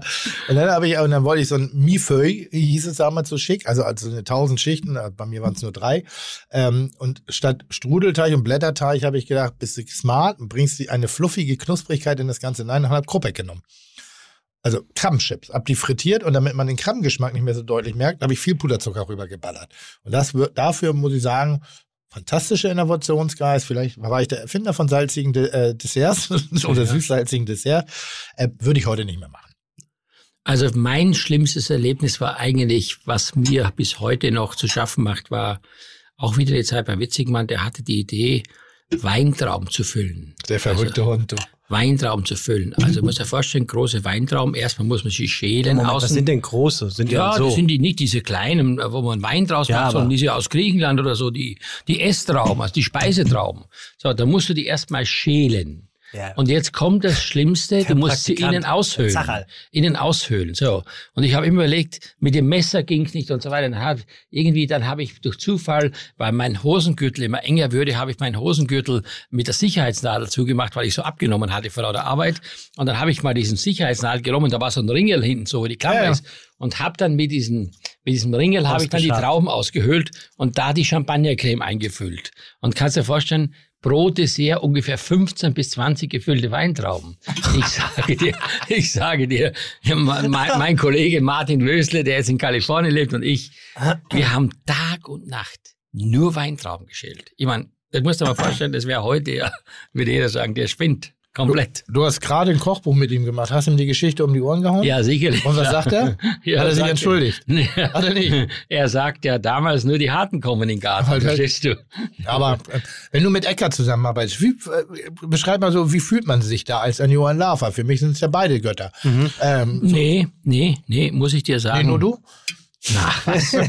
nein, nein, nein, nein. Also ich muss dir sagen, ähm, das ist jetzt wahrscheinlich ähm, sehr, sehr persönlich. Mhm. Der Eckhard Witzigmann hat mir als Mensch aufgezeigt, was Küche bedeuten kann. Mhm. Ich komme aus der Steiermark und ich habe natürlich das Fundament der Küche gelernt, aber ich werde nie vergessen, ich habe mich da vorgestellt und ich sehe da, wie einer in der Küche steht und so feine Bohnen hat, Prinzessbohnen oder Kenia-Bohnen. Und zudem tut er jetzt noch Folgendes, er muss die beiden Bohnenhälften noch auseinanderziehen für einen Bohnensalat. Dann Und dann aber nur die Kleinkerne Ja, ja. und daraus den Salat zu machen. aber es, das musst du dir mal vorstellen, habe ich mir gedacht, es ist doch einfach irre. Aber da ich das natürlich nie gesehen habe, ich habe das nie, Sauerampfer, solche Sachen waren für mich alles, das war so spanische Dörfer. In der Schule bei mir gab es einen Hummer an der Wand aus Plastik. Da hat der Lehrer gesagt, guck mal da mit dem Stab, die Scheren kann man essen und den Schwanz kann man essen. Und dann plötzlich kommst du witzig, man, jetzt kommt da eine ganze Kiste Hummer. Und muss jetzt erstmal überlegen, du hast es noch nie gegessen, noch nie Leben gesehen. Und jetzt geht's los. Du sollst da arbeiten, du sollst da mithelfen und hast keine Ahnung. Und das war natürlich, dann muss ich dir ganz ehrlich sagen, in Schweizer Sturm auch, aber bei Witzigmann war es für mich halt einfach so eine Entdeckungsreise. Und eine Entdeckungsreise, die quasi bei einem Nullniveau oder wenigen Niveau anfängt nach oben, das hat mich wahnsinnig geprägt. Und das ist das, was man nie vergisst. Das ist die, das ist die harte Schule äh, der Weiterentwicklung, muss man ganz klar sagen. Ähm, muss ich sagen, auch Eckart bei mir eine ähnliche äh, äh, Wirkung erzielt. Wir, wir wir beide haben vor Ewigkeiten auch mal ein Buch zusammen gemacht. Hm. Natürlich gehöre ich ja auch zu den Verfechtern, ich nenne es mal der neuen modernen Schlampigkeit. Ähm, Was ist das? das ist das, so nenne ich jetzt mal. Ist das, Küche. ist das der Minzlikör oder was? oder, oder wie nennen wir das? Äh, äh, eine, ähm, die neue, moderne, intuitiv, äh, äh, Ja, aber, so, egal. Äh. Tim, aber das war auch, das ist auch so, ist auch richtig so. Das ist auch Total, das. ganz wichtig. Es ist ganz wichtig, weil weißt du, man, wir können doch nicht davon ausgehen, dass heute, ich sag mal, lass mal nehmen, die Hälfte der Bevölkerung zu Hause steht mit der Pinzette und überlegt, wie man demnächst mit Dillspitzen und Creme Fraiche 20 Punkte auf den Teller zaubert. Das, nee, das ist schwer vorstellbar. Wie soll das denn funktionieren? Also es sind ja viele Leute, die wollen essen, die wollen Spaß haben, genau. die wollen schnell essen, die wollen äh, unkompliziert essen. Also für die ist das ja komplett, wäre es ja am Ziel komplett vorbei. Aber deshalb, da hat ja bei mir auch nochmal Eckert die nächste Stufe gezündet, weil wir haben eben zusammengekommen mit welcher, und das war ein, ein bodenständiges Buch, das wir da gemacht haben. Ähm, und ich habe ihn beobachtet beim Einkaufen. Und ich habe bei ihm gelernt, einfach so ein paar Dinge wertzuschätzen. Und alleine durch die Wertschätzung der Produkte und die Bescheidenheit, und jetzt ist mal ernsthaft, eines Eckert Witzigmann, sich hinter dem Produkt zu stellen, um es nach vorne zu heben und nicht der Koch, der sich über das Produkt stellt und daraus irgendwas macht. Das war ganz faszinierend zu beobachten, mit welcher mit welcher, mit welcher Stille er eigentlich sozusagen bestimmte Produkte in ihrer Qualität aus, ausgesucht hat und sie dann fast behutsam irgendwie auf den Teller geschoben hat. Und dann hast du es probiert und denkst, so schwer kann es nicht sein. Und dann isst du das und denkst du so, also, leck mich. Ich muss ist das gut? Ein Beispiel. Ich habe, als wir das Buch, das, als der, das erste Gespräch stattfand, hat er gesagt, komm zu mir nach Hause. Ich koche mittags etwas äh, in meiner Wohn, in meiner Küche und ich komme dann dahin mit dem Verlag und dann sitzt man da und dann sagt er zu mir, ich habe eine Kürbissuppe vorbereitet. Und ich meine, eine der inflationärsten Suppen überhaupt es gibt, ist die Kürbissuppe. Die gibt's ja heute in allen Variationen, ja. überall. Also das ist nicht kann, dein Lieblingsgericht. Ich, ich ne? kann es auch nicht mehr sehen, ja, weil... Bei aller Liebe, wenn ich jetzt zu Eckert Witzigmann komme und sage, ihr habt Kürbissuppe, dann ja. oh fuck off, ey. Ja, pass auf, pass auf. Ja. Böse, ne? Aber ja, pass auf. Ich liebe Kürbissuppe. Also Kürbissuppe, ja. Kürbissuppe, ich meine, es ist ja so, ich glaube, jeder kann etwas zur Kürbissuppe sagen, weil wahrscheinlich kein Mensch auf dieser Welt, also zumindest in den mitteleuropäischen Raum, nicht an Kürbissuppe vorbeikommt, weil es ein so ein populäres Gericht ja. geworden ist. Und ich meine, ich bin ja schon auch, äh, wie gesagt, im fortgeschrittenen Alter und ich habe auch schon ein paar Kürbissuppen gekocht und ich habe auch schon ähm, versucht. Mit, mit steirischem Kürbiskernöl? Ja, ja, ich habe versucht natürlich auch äh, immer natürlich dieses zu, weiterzuentwickeln. Ich meine, jeder ja, von uns will ja irgendwann mal die Suppe noch besser machen oder noch, noch effizienter machen. Dann kommt ja der berühmte Mixer, der das noch feiner mixt und so weiter. Muss Aber, die Kürbissuppe in ausgehöhlte Weintrauben. Das, nee, das ist gut. Aber weißt du, dann sitze ich da und ich muss da sagen, und es ist jetzt keine Einbildung, das ist rein eine wirkliche ehrliche Wahrnehmung. Ich habe gemerkt, vor mir steht die neue Generation der Kürbissuppe. Von einem Mann, von einem Mann, der gefühlt 120 Jahre alt ist. Der bald 80 wird. Also das musst du dir mal vorstellen. Also ist kein Witz. Also da habe ich mir gedacht, Johann, was auf deiner Lebensstrecke ist denn da verloren gegangen, dass du deine Suppe nicht so wie der, verstehst du, mit seiner Erfahrung weiterentwickelst? Jetzt kannst du sagen vielleicht, na ja, es ist eine Situation, eine Momentaufnahme. Nein. Wenn du so viel Kürbissuppen schon gekocht hast und gegessen hast und dann die Kürbissuppe isst, ich könnte dir heute noch beschreiben, alle Nuancen, die ich auf meiner Zunge gespürt habe, in meinem Gaumen. Und ich würde morgen mit dem Fahrrad nach München fahren, um diese Kürbissuppe zu essen. Und das ist das, was ich immer sage. Egal wie du Essen darbietest, Essen muss dich berühren. Mhm. Das muss dich erreichen. Das muss dich ansprechen. Essen muss dich emotionalisieren. Und das ist ja oft das Problem. Wir gehen heute gerne essen. Und ich sage immer, wenn ich dann am nächsten Morgen gefragt werde, was hast du gegessen? Und du kannst das nicht noch im Detail beschreiben, dann war das nur Nahrungsaufnahme. Dann war das nix. Dann war das kein Erlebnis. Es war nichts, was deine Seele, deinen Körper berührt hat. Oder sehe ich das falsch? Total, ja, das ist ganz schön beschrieben. Ich, ich nasche hier meine Frankfurter grüne Soße, ja. die hervorragend ist und höre dir sehr gerne zu, wie aber du es, aber, es, aber es ist doch so, oder? Absolut. Es ist so. Und das ist eben das, was ich heute den Leuten wirklich auch versucht zu vermitteln, dass Essen nicht etwas ist, um nur, ich sage jetzt mal, meine Körperfülle oder meine Vitamine, Mineralstoffe aufzunehmen, sondern Essen ist ein, ja, wie soll ich sagen, es hat auch etwas Erotisches, hat was, was Emotionales, hat was mit, mit Wohlfühlen zu tun. Ja, also ich meine, ich sage, wenn ich heute eine Frau kennenlernen will, äh, die meisten Leute gehen ja nicht in den Park und setzen sich auf eine Bank mit einer Flasche Wasser, sondern man geht in eine Atmosphäre, ein schönes Restaurant, man isst zusammen oder was auch immer. Und warum? Also erstmal, erst nur für deine Welt, erstmal geht man auf Tinder. Ja, das ist ja. Und dann geht man ins Restaurant. Ja, aber weißt du, ja, aber weißt du, äh, da werden viele Sinne angesprochen. Viele Sinne werden berührt. Und deswegen finde ich das manchmal einfach schade, dass der Genuss so als manchmal als notwendiges Übel abgetan wird und nicht den Stellenwert hat, den er haben soll. Das hat nichts mit teuer und, und, und preiswert zu tun, sondern das hat was mit Essen insgesamt zu tun. Mhm. Haben wir neulich drüber gesprochen. Als wir auf der Rückreise von Berlin waren, haben mhm. wir, boah, wir müssen mal ein bisschen mehr Kulinarik selber für uns spürbar machen. Und ja. zwar genau sowas. Ja. Das ist perfekt gerade. ja. wenn jetzt gerade, also ich würde das Ding jetzt wegsemmeln unter normalen Umständen. Du redest von Frankfurter grüne Soße, ja. hartgekochte Eier, oder die Frankfurter grüne Soße mit Liebe gemacht. Perkartoffeln, hartgekochte Eier, ein perfekter Moment. Ja, aber jetzt kommt das, wer kann das noch? Wer weiß noch, wie das geht? Na hier, ich meine, du, ja, ja, du bist ja in, im ja. Taunus groß geworden. Das ist wahrscheinlich eine Familientradition. Das kennst du von deiner Kindheit. Du kennst den Geschmack. Aber jetzt gehen wir mal in die Mönckebergstraße und jetzt machen wir mal eine Umfrage. Äh, Frankfurter grüne Soße mit Bellkartoffeln. Ich schwöre dir, dass sicherlich ein paar ältere Herrschaften, äh, die die deutsche Kochkultur kennen, sagen, ja, yeah, Frankfurter Soße habe ich schon mal bekommen. Aber wie die geht, weiß ich jetzt mhm. nicht unbedingt. Und bei den jüngeren Generationen, glaube ich nicht, dass die da sofort freiwillig sagen, also das Größte für mich ist die Frankfurter grüne Soße. Weil wir gerade auch ein bisschen im Wandel der heimischen Küche sind. Ja. Also die ist inzwischen ähm, ähm, sehr, sehr, wie soll ich sagen, durchwachsen worden mit sehr vielen anderen Einstellungen. Das ist sehr gut, finde ich. Übrigens sehr, sehr gut. Ähm, und und ähm, diese Küche ist nicht unbedingt die Küche, die in einen aktuellen Tagesablauf reinpasst, weil sie nicht impulsiv genug ist, nicht schnell genug, nicht ja. mit einer Hand zu essen, nicht teigig genug, nicht, nicht also das ist, ist einfach gerade sehr zu beobachten. Das Essen, die, dieser Tagesrhythmus der drei Mahlzeiten sich komplett auflöst, worunter ich ja auch schon gelitten hat, und dass du eher dazu übergehst, gerade sechs, sieben Snack-Mahlzeiten mhm. zu nehmen. Ja. Und ähm, das verändert gerade eklatant die Ernährungsgewohnheiten, in meinen Augen. Dass so geil die Burgerbuden sind, so geil, die, so geil das alles ist, diese ganze Snack-Mentalität, hier mhm. mal für 10, 15 mhm. Euro was zu essen, genieße ich sehr, aber sie dominieren gerade sehr im gesamten äh, ich sag mal, breiten Spektrum der Ernährungsbereitschaft. Wir haben ein, ein, ein Riesengap zwischen hochgradig interessierten, hochgradig informierten Menschen, die äh, äh, von, von, von Nährstoffgehalten bis kulturellem Grundverständnis bis, bis hin zur emotionalen Ebene einzelner Gerichte sehr tief drin sind. Und dann haben wir eine sehr starke, sehr große Gruppe, dem man das auch nicht vorwerfen kann. Das ist kein Vorwurf, Nein. das ist einfach eine, eine Beobachtung, die irgendwie, ich sag mal, süß, sauer, weich, salzig das sind die Geschmäcker. Manchmal noch ein bisschen Schärfe drauf, aber fast ein bisschen Hip, Baby, Brei, Geschmackskombination, wo es immer um denselben Kick gibt.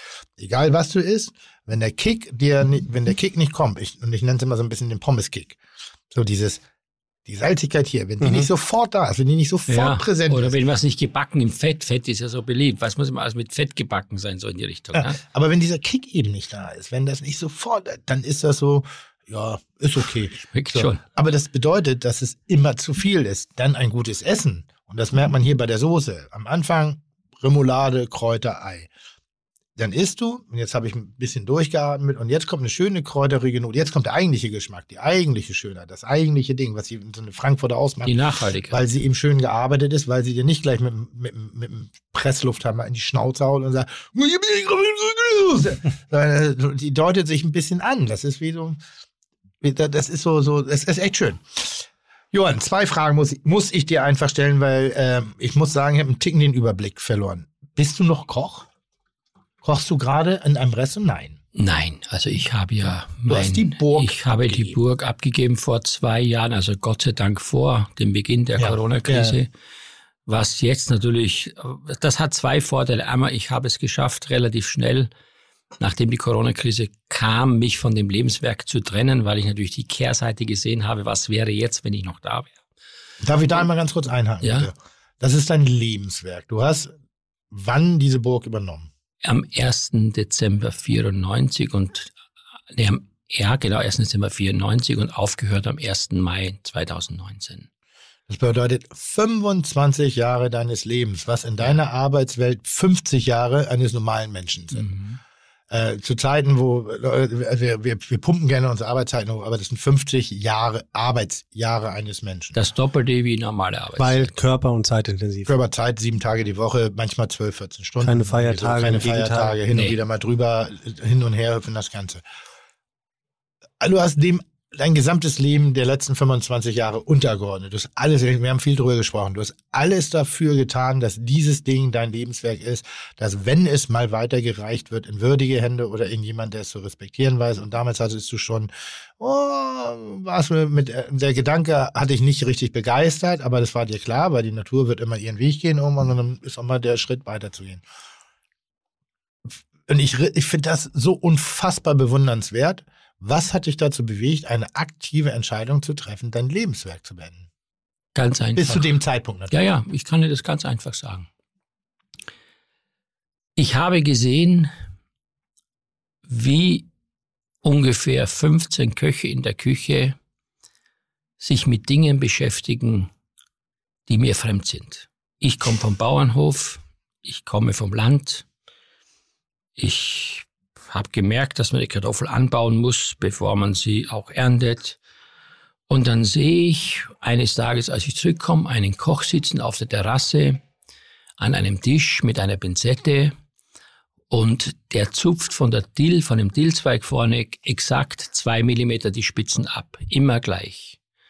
Und ich sehe, wie ein anderer Koch aus einem Zirkel ein Trichter dran baut, wo man äh, flüssige Creme fraiche reinmacht und der Küchenchef zeichnet also auf dem Teller einen Kreis im, mit dem Zirkel und der Koch, der gezupft hat, legt jetzt 20, 20 Dillspitzen im exakt zwei Zentimeter Abstand auf den Teller rundherum und in die Mitte hat dann der Küchenchef ein Stück Fisch reingelegt und obendrauf irgendein Chip, irgendwas weiß ich jetzt nicht mehr genau. Wir reden von deinem Restaurant. Ja, von meinem Restaurant. Mhm. So. Und dann habe ich wirklich persönlich, und das ist jetzt wirklich ehrlich, ja. mich gefragt, willst du das essen? Willst du das wirklich essen? Kannst du das verstehen? Ist das das, was du wirklich mit deinem Gewissen verantworten kannst? Und ich habe die Antwort klar beantworten müssen, so brutal das war. Nein, ich bin das nicht. Ich möchte es auch nicht, egal welche Konsequenzen ich daraus habe. Ich kann es nicht. Ich kann es nicht, weil, wenn ich reingehe und der Gast mich darauf anspricht, habe ich ein schlechtes Gewissen, mit ihm über das, was er gegessen hat, zu reden. Weißt du, das ist ja so der Grundprinzip, ein Brautli präsent. Aber ich konnte nichts präsentieren, weil das, was da war, nichts. Ich habe zum Schluss, musst du mal vorstellen, so weit war ich ja. Ich habe dann zum Teil Essen bestellt vom anderen Restaurant, wenn ich Gäste hatte, mit denen ich dann woanders saß, weil mein eigenes Essen mir im Restaurant nicht mehr geschmeckt hat. Oha. Verstehst du, was ich meine? Total. Also jetzt nicht übertrieben, aber es war einfach für mich eine Zeit, wo ich sage, noch höher, noch weiter. Was kommt denn nach zwei Millimeter Dielspitzen? Kommt vielleicht 0,1 Millimeter Dielspitzen und nach dem Fisch, den die, weiß ich nicht, per Hubschrauber von den Lofoten einfliegen und dann da, ich sage jetzt mal, 34 Stunden im Öl garen, damit er nachher auseinanderfällt und trotzdem nur der, der, der, der Kabel ja ist. Dann habe ich gesagt, Leute, wie soll das gehen? Und dann kam noch eine zweite Situation hinzu. Das ist eben der Mitarbeiter und deren Leidenschaft.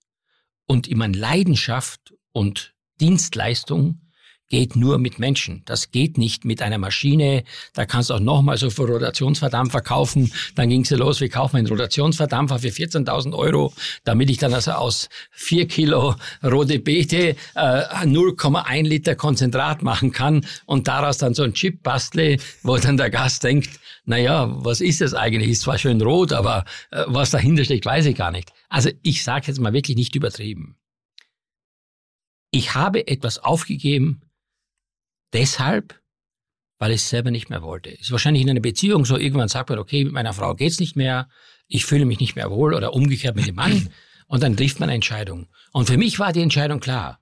Ich komme vom Bauernhof, ich bin mit Schnitzel und mit Kartoffeln groß geworden oder mit was auch immer. Ich habe mich damit gut ernährt, ich habe mich wohlgefühlt, ich habe in super Restaurants gearbeitet, ich habe so viel kennenlernen dürfen. Aber ich habe dann gesagt, was ist End, das Ende der Fahnenstange? Und ich habe es auch mit vielen Kollegen gesprochen jetzt in der Corona-Krise, die du alle kennst, zwei, drei Sterne Küche. Die haben ein massives Problem. Weißt du warum? Weil nämlich diese Art von Küche braucht Fans und braucht begeisterte Menschen. Und diese Küche hat jetzt ein Jahr nicht stattgefunden. Das heißt, du musst erst wieder von vorne anfangen, die Fans zu begeistern, neu zu motivieren und sagen, komm zu mir, 390 Euro fürs Menü und trinkst noch die Flasche dazu und so weiter. Das ist nicht so wie früher. Jetzt haben die Leute zu Hause gekocht, sie merken, was kosten Lebensmittel, das ist ganz schön aufwendig, aber ich habe mich bemüht, zu Hause was zu machen. Und so einfach wie das mal war, wird es nicht mehr sein, weil der Verbraucher sich mit dem Thema beschäftigt hat. Dem kannst du ja früher alles vorsetzen. Natürlich sagst du mit Freude, ich habe jetzt 14 Stunden die rote Beete reduziert in dem Rotationsverdampfer. Aber am Ende, wenn es nicht schmeckt, was nutzt denn die Aussage, ich habe 14 Stunden die rote reduziert? Und deswegen glaube ich ehrlich, und damit möchte ich auch niemand zu nahe treten, es gibt Grenzen. Und zwar Grenzen der Wahrnehmung. Der Mensch kann irgendwann mal nicht mehr nachvollziehen, dass das so ist, wenn er nicht das selber gelernt hat oder ein Fachmann ist. Weil dem fehlt einfach die Ausbildung, die Geschmacksbildung zu beurteilen, ob dieser rote Baby-Chip der beste der Welt ist. Und warum hast du nicht einfach das Konzept geändert? Nein, wollte ich nicht, weil es ist ja so, dass wenn man überlegt, bei uns in der Gegend gibt es ja ganz viele hervorragende Restaurants, allen voran mein Schwager und viele mehr, die ja schon eine sehr gute regionale Küche machen und auch äh, beste Landgast auf Rheinland-Pfalz und so weiter. Und habe ich mir gedacht, wo ist dann der USB? Ich meine, was ist an meinem Kalbschnitzel noch viel besser als das von meinem Schwager oder von anderen Restaurants?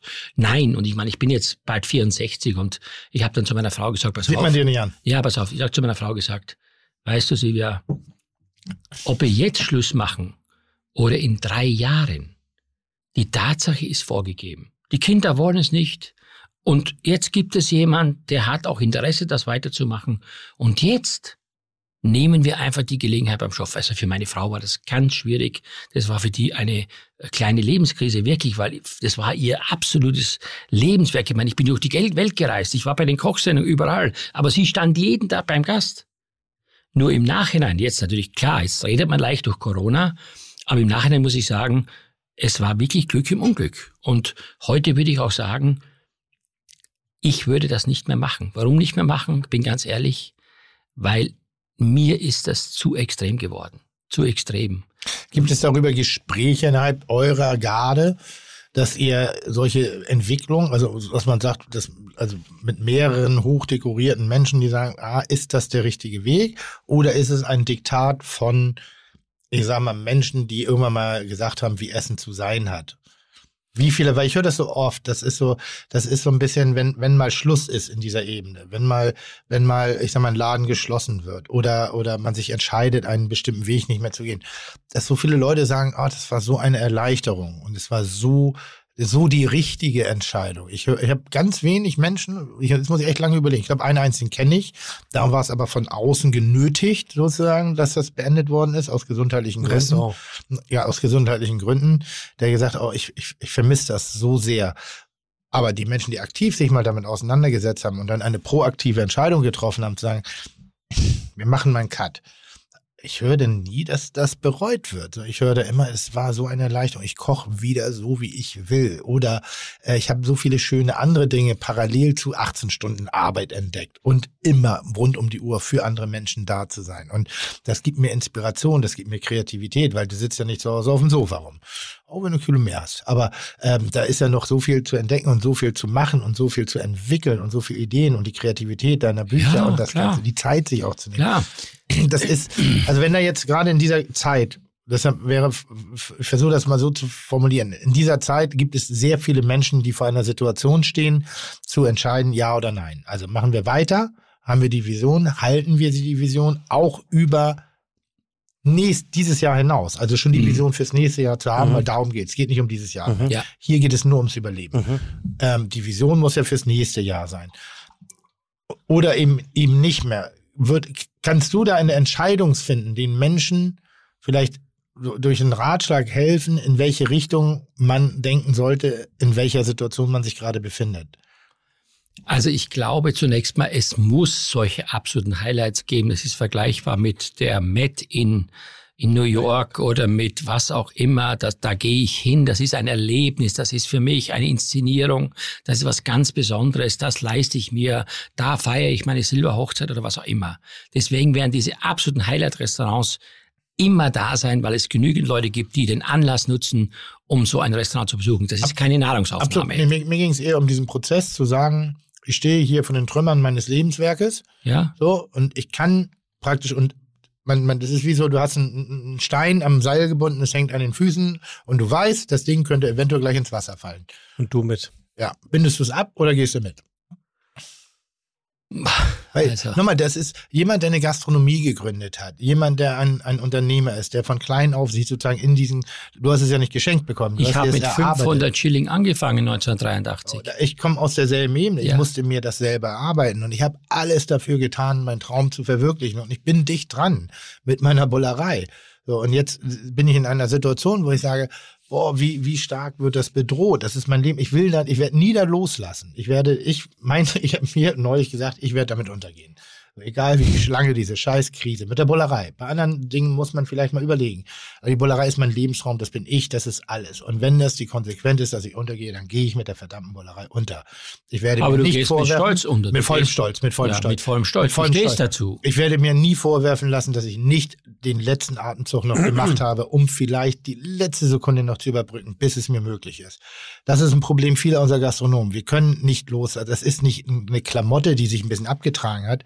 Das ist nicht ein Auto, was ein bisschen Nein, rumpelt. nein, das, das ist, ist ja unser Leben. ein Teil unseres kompletten Entwicklungslebens. Da haben wir ja unsere ganzen Emotionen hineingebracht, Ja. die Zeit, äh, die Gesundheit zum Teil geopfert für Erfolg und was weiß ich was alles.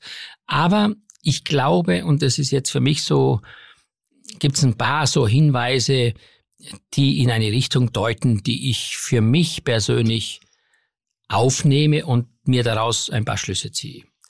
Ich habe wahnsinnig viele Abrufe bei Rezepten. Ja, und ich meine, wenn ich meine Rezepte anschaue zu dem, was ich vor 20 Jahren gemacht habe und heute und auch meine Bücher, ich glaube, dann weißt du, das hat sich alles entwickelt. Das ist anders geworden, besser geworden. Übrigens sensationelles Backbuch. Ja, aber pass auf. Ja, aber pass auf, pass auf. Dass ich das sage. Wenn ich aber sage, und wenn ich jetzt heute sehe, dass von 100.000 Abrufe als erstes sind 28.000 Mal Schnitzel und das zweite ist 18.000 Mal Kaiserschmarrn, dann muss doch da was dran sein. Mhm. Ja, dann muss doch das Gericht irgendwie die Menschen berühren und begeistern, die müssen ja Lust haben, das nachzumachen. Das kann jetzt ja kein Schwachsinn sein, sondern ist eine Tatsache. So, jetzt können wir nicht nur alle Schnitzel essen und alle nur Kaiserschmarrn essen. Aber du siehst, dass selbst in diesem einfachen Bereich der Mensch nach einem, einer Zubereitung oder einer Perfektion sucht, weil er sagt, ich möchte jetzt ein noch besseres Schnitzel essen und vielleicht hilft mir der Lava dabei, dieses Schnitzel noch besser zu machen. Hätte ich dich Und mal es, angerufen. bitte? Hätte ich dich mal angerufen. Nee, hör auf jetzt. Aber, aber du, du weißt, was ich meine. Total. Natürlich ist es alles gut. Heute gefüllte Schneckeneier an zweierlei von Sauerrahm. Ist alles in Ordnung. Muss es geben. Aber ich glaube, dass wir mehr dieses normale, verbesserte in den Mittelpunkt stellen müssen. Also upgrade your life, aber in einer, in einer Stufeneinteilung, die man nachvollziehen kann. Weil es kann nicht sein, dass man plötzlich, ich sage jetzt mal, aus irgendwas eine Sphäre macht und der, der, der Mensch kommt dann und sagt, was ist das eigentlich? Ja, also der, der Schritt geht mir zu schnell. Und deswegen glaube ich, ist der, ist die Basisgastronomie und das sind die Landgasthäuser, das sind diese Menschen, wo man gerne hingeht, wo die Wirtin und der Wirt und die Wurst und was ich, oder, sind das für mich die Menschen, die die Basis schaffen für den Weg nach oben. Also glaubst du an eine Renaissance der Landgasthöfe? Ich glaube schon. Ich kann es dir sagen, warum. Weil die Landgasthöfe natürlich auch, ja, in, in der Stadt ist das schwer möglich, aber so bei uns auf dem Land natürlich mittlerweile kapiert haben, dass sie nur sich äh, behaupten können, wenn sie sehr vieles haben, was nicht jeder hat, nämlich aus dem regionalen Umfeld. Und ich sage immer, was ist der Grund, dahin zu gehen? Früher in der Kneipe, ich meine, ich habe in Berlin gelebt, ich bin über die Hundekehle gegangen. Das hat ausgesehen, da das Bier war schlecht, das ist alles staubig, ja. Aber die Atmosphäre durch diesen Wirt war wahnsinnig. Das hat mich gereizt, dahin zu gehen. Also man braucht einen USB, man braucht irgendetwas, man muss irgendwie sich unterscheiden. Ich meine, wenn heute ich hier an der Schanze Melzer, daneben habe ich was weiß ich, wen auch immer, und ich habe viermal das Gleiche, dann hat es was damit zu tun, ist der vielleicht günstiger im Preis, ist mir der sympathischer oder geht es bei dem schneller, dann habe ich kein USB. Und ich glaube, die Frage, die jeder heute beantworten muss, ist, was ist der Grund, warum der zu mir gehen soll? Und wenn ich den Grund beantworten kann, und das können ganz unterschiedliche Dinge sein, das hat nichts mit teuer oder mit nur Qualität zu tun, sondern es sind viele Sachen. Das ist oft die Persönlichkeit äh, der, der, der Mannschaft, des, des Service und so weiter und so fort. Wenn ich das beantworten kann mit einem klaren Ja, dann sehe ich für die Zukunft keine Chance. Aber alle, die heute versuchen, sich diesem Mainstream-Thema anzupassen, werden da, glaube ich, sich nicht positionieren können. Das glaube ich auch. Würdest du das auch für andere beurteilen können? Was deren USP ist? Weil das ist, fällt mir auf, wenn ich mit Menschen rede, dass viele gar nicht wissen, was ihr USP ist. Und dass man da so ein bisschen bohren muss, ein bisschen gucken muss, ein bisschen schauen Ja, ja. muss. Ich glaube, das ist, das ist, das, das ist jetzt fremd für mich, das jetzt pauschal zu sagen. Aber es ist eine Voraussetzung, um in Zukunft sich irgendwie zu positionieren. Mhm. Das muss man machen, weil ich sage mal, wenn ich jetzt mit Freunden nach Hamburg gehe, als Beispiel, und ich sage, wir gehen heute Abend richtig gut essen, mhm. dann möchte ich schon mal wissen, was für eine Richtung erwartet mich da in diesem Restaurant, mhm. welche Person steckt dahinter. Das ist natürlich für mich als Koch sehr einfach, mhm.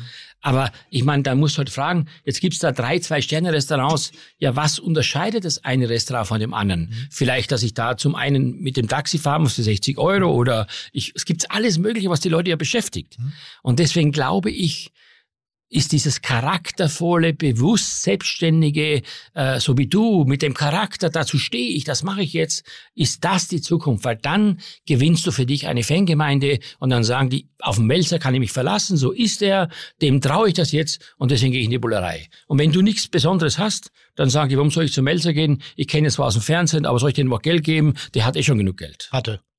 Ja, hatte. Hatte. Punkt. Punkt. Ja, ja. Fertig. Hatte. Hatte. Hatte. hatte. Ich habe verstanden, hatte. Nee, hatte. Ja, da ging hatte. er letzter Hof. Hatte.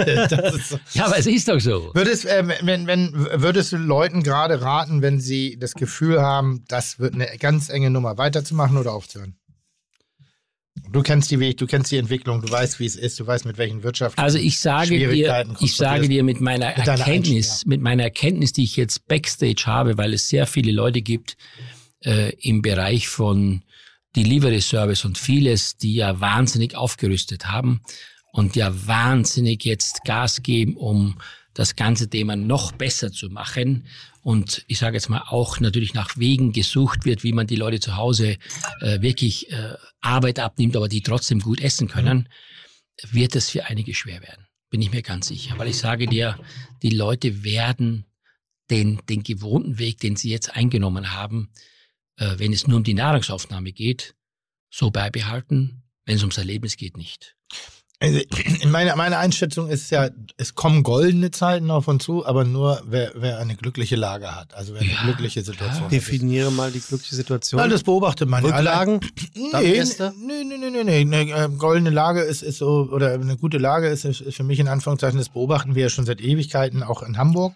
Ähm, früher hast du ein Restaurant in Hamburg aufgemacht und hast Hamburger Gäste in Hamburg gehabt. Mhm. Heute machst du ein Restaurant in Winterhude auf und hast Winterhuder Gäste in Winterhude. Mhm. Und der Eimsbüttler hat Eimsbüttler Gäste in Eimsbüttel. Und da gibt es eine kleine Schnittmenge. Aber grundsätzlich reagieren die Leute in der Stadt, bis auf wenige Ausnahmen, wenn du ein Vergnügungsviertel hast, aller à la Reeperbahn, also St. Pauli, ähm, oder eben ein, ein, ein, ein Viertel hast mit einer hochkonzentrierten Gastronomievielfalt à la Schanze, äh, wo die Leute auch denn so für ein Erlebnisabend hingehen und da ist gar nicht so wichtig, wo sie hingehen als soll. Ähm, dass, dass die Selbstverständlichkeit, dass du ein bisschen lokaler, ein bisschen mehr in deiner Nachbarschaft gucken musst oder ein exquisites Angebot, ein sehr spezielles, mit einem sehr klaren, mit einem sehr einzigartigen USP, dass man sich motiviert fühlt, 20 Kilometer auch in Hamburg zu fahren. Mhm. Ja. So, ansonsten wüsste ich jetzt gar nicht mehr, warum sollte ich gerade nach, nach Wandsbek fahren. Fühlst du dich motiviert? Ich sage ja, ich beobachte es ja an mir. Alles ist, ist keine, ich, keine wissenschaftliche Untersuchung. Das ist wirklich äh, für mich Wissenschaft des Bauches. Mhm. Dass ich so bemerke, krass, ich weiß gar nicht mehr, was in anderen Vierteln abgeht, weil bei mir so viel passiert. Genau. Ich habe ja nur auch nie Ewigkeiten. Äh, da kann ich dir aus meiner Sicht, ich meine, ich lebe jetzt ja äh, mit, äh, sagen wir mal, mit, mit bisschen Abständen 13 Jahre wirklich viele Tage im Jahr in Hamburg und wir sind ja meistens abends frei und wir haben ja immer das Bedürfnis, etwas zu essen oder irgendwo hinzugehen, weil um sechs Uhr ins Bett zu gehen, ist manchmal sehr anstrengend. Ja, also geht man irgendwo hin. Das kann jetzt sein, nur ein Steak irgendwo zu essen. Es kann aber sein, mal was Besonderes, Aufwendiges zu essen und so weiter und so fort. Und ich habe das Gefühl, das ist mein ganz persönliches Gefühl, es gibt sehr viele Leute, die in einem bestimmten Bereich versuchen mitzumachen. Aber es gibt ganz wenige Leute, die versuchen, aus dem bestimmten Bereich nach oben oder nach unten auszubrechen, die einfach sagen, okay, ich habe heute mit jemandem gesprochen, gesagt, kannst du dir vorstellen, dass wir in Hamburg, dass ich da ein Allgäuer Spätzle-Restaurant mache. Nur Allgäuer Spätzle, einmal mit Allgäuer Bergkäse, dann vielleicht mit irgendwas dazu, was auch immer. Du sollst doch das nicht verraten, was ich dir gesagt habe. nee, das hast du mir nicht gesagt. Aber pass auf, habe ich gesagt, wenn du einen geilen Laden hast und als Person mit deinem Team das inszenierst da vorne, dass man sieht, dass du die Spätzle selber machst und dass das ein richtiger Käse ist von einer nachvollziehbaren Familie aus dem Allgäu. Ich schwöre dir eins. Was gibt's denn zu sagen gegen guten Allgäuer Käsespätzle? Ich meine, das esse ich nicht jeden Tag. Aber wenn ich mal Lust habe auf was Deftiges, dann mache ich mir einen Salat dazu, kaufe mir so die schöne Schale mit Allgäuer Käsespätzle, setze mich zu Hause hin. Der sollte nur auf 80 Prozent backen, 20 Prozent backe ich zu Hause fertig. Ja, was spricht denn dagegen? Wo gehst du aber hin? Wo gibt's das denn? Alle versuchen plötzlich Thunfischsteak rosa zu braten, mit Sesam gewickelt und was weiß ich jetzt alles. Nein, falsch. Bleib bei dem, was auch die Leute kennen und was die Leute auch gewohnt sind zu essen. Und dann hast du einen gewissen USP und nicht plötzlich gucken, gehen die zum Melzer, gucken auf der Speisekarte. Ach, der hat jetzt, was ich, in Speck eingewickelte Bohnen. Ja, wenn ich jetzt gut sein will, muss ich auch in Speck eingewickelte Bohnen machen. Das ist doch scheiße. Das aber, bringt doch nichts. Aber also, belächeln euch jetzt die jungen Köche und Köchinnen, indem sie sagen, ach, ihr alten grauen Männer. Ja, weil, weil also wir werden gerade belächelt, weil Johann Laffer Speckbohnen erwähnt hat. Also das ist. Äh, was aber lecker ist. Das ist super lecker. Und ja. es, es, es ist immer die, die Klischeeschubladen, die wir visuell und, und klarifiziert aufmachen wollen. Und ähm, natürlich äh, versuchen wir auch unsere Esskultur, also unsere, unsere Altherren-Esskultur in Anführungszeichen auch zu verteidigen. Und ich bin auch der Meinung, dass der heimische Herd äh, äh, mehr als das Goldes wert ist, weil eine gewisse Emotion stattfindet. Und bestimmte Gerichte erklären eine Emotion. Und wenn Essen intellektuell wird, also sprich eher kopflastig als bauchlastig, ist es kein Geheimnis, esse ich das wahnsinnig gerne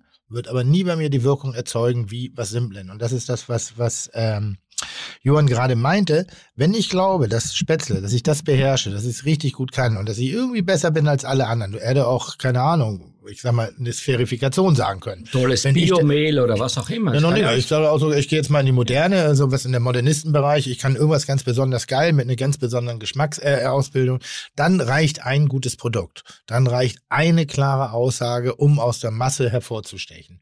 Wenn du nur ein Dessert kannst, meine, meine, ich habe ich hab eine, eine Idee. Äh, kann ich eigentlich gar nicht sagen. Ich, ich sag mal so, um übertrieben, im übertragenen Sinne, ich habe mal überlegt, und ich bin so gerade am Butchern, weil ich habe ja ein bisschen, muss ja noch beide aufstellen. Pudding-Restaurant. Ich will Pudding-Restaurant machen. Nur Pudding. Pudding, Pudding, Pudding, Pudding, Pudding. Und war Pudding einfach nur, weil Pudding ist eigentlich geil, aber richtiger Pudding. Wir Pudding reden, wie von Mama. Warm, ja, haben wir nicht alle noch wie und ohne Vollmilch, 3,5 Prozent mit Eigelb, verstehst du, so wie es sein muss. Abgezogen, eingegossen, ja. vorher gewässert, gestürzt und Pudding und vielleicht sogar für die Spezialisten, dass du eine, eine High-Class-Spezialität hast, nur Pudding-Haut. Nur die Gott. Haut. Was? Es gibt Leute, die feiern das ab. Und dann musst du so clever sein. Hm, was ist denn leer? Und dann gibt es ein, ein goldenes Kästchen und da ist nur Puddinghaut drin. Mhm. So, und dann kannst du, und dann ist dann so, oh geil, das Beste. Und das ist dann so ein Exzess im Pudding. Also, so. Und das mein, und damit kannst du zum Storytelling werden. Ich meine, wir sehen das gerade hier in Hamburg.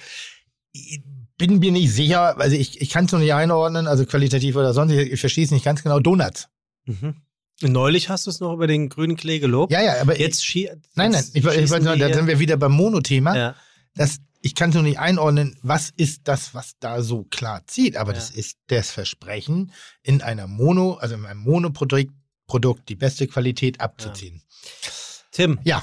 Johann, bevor wir jetzt hier gleich, äh, leider Gottes, aber ja. ich bin mir wirklich sicher, äh, dass ich den Johann einfach nochmal herhole. Hm.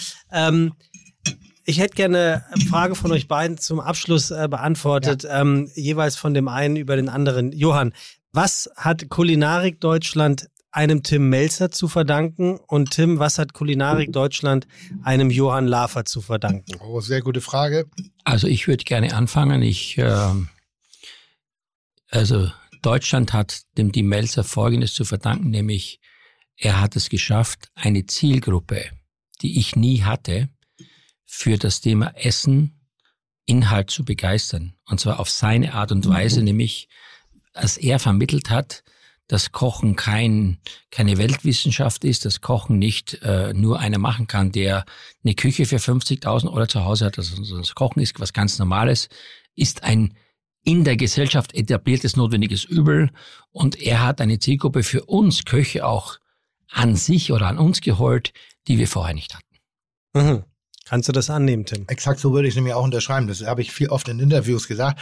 Gerade als am Anfang, nicht Johann, aber andere Leute ja auch schon mal, ich sag mal, ein bisschen die Nase gerümpft haben und gab ja auch mal eine Diskussion irgendwie ähm, seitens Christian Bau sehr ungünstig formuliert, dass es ihn aufregt, dass ich einfach als einer der besten Köche Deutschland gehalten werde und die wahren Meister der Zunft haben keine Aufmerksamkeit, keine, keine Wertschätzung. Wo ich sage, verstehe ich, kann ich total verstehen, aber dafür kann ich nichts, sondern nimm doch lieber das an, wo ich die Vorarbeit leiste. Und jetzt müssen wir ein bisschen pendeln. Johann hat diese Medienwelt, ist einer der ersten betreten und hat eine Welt kreiert.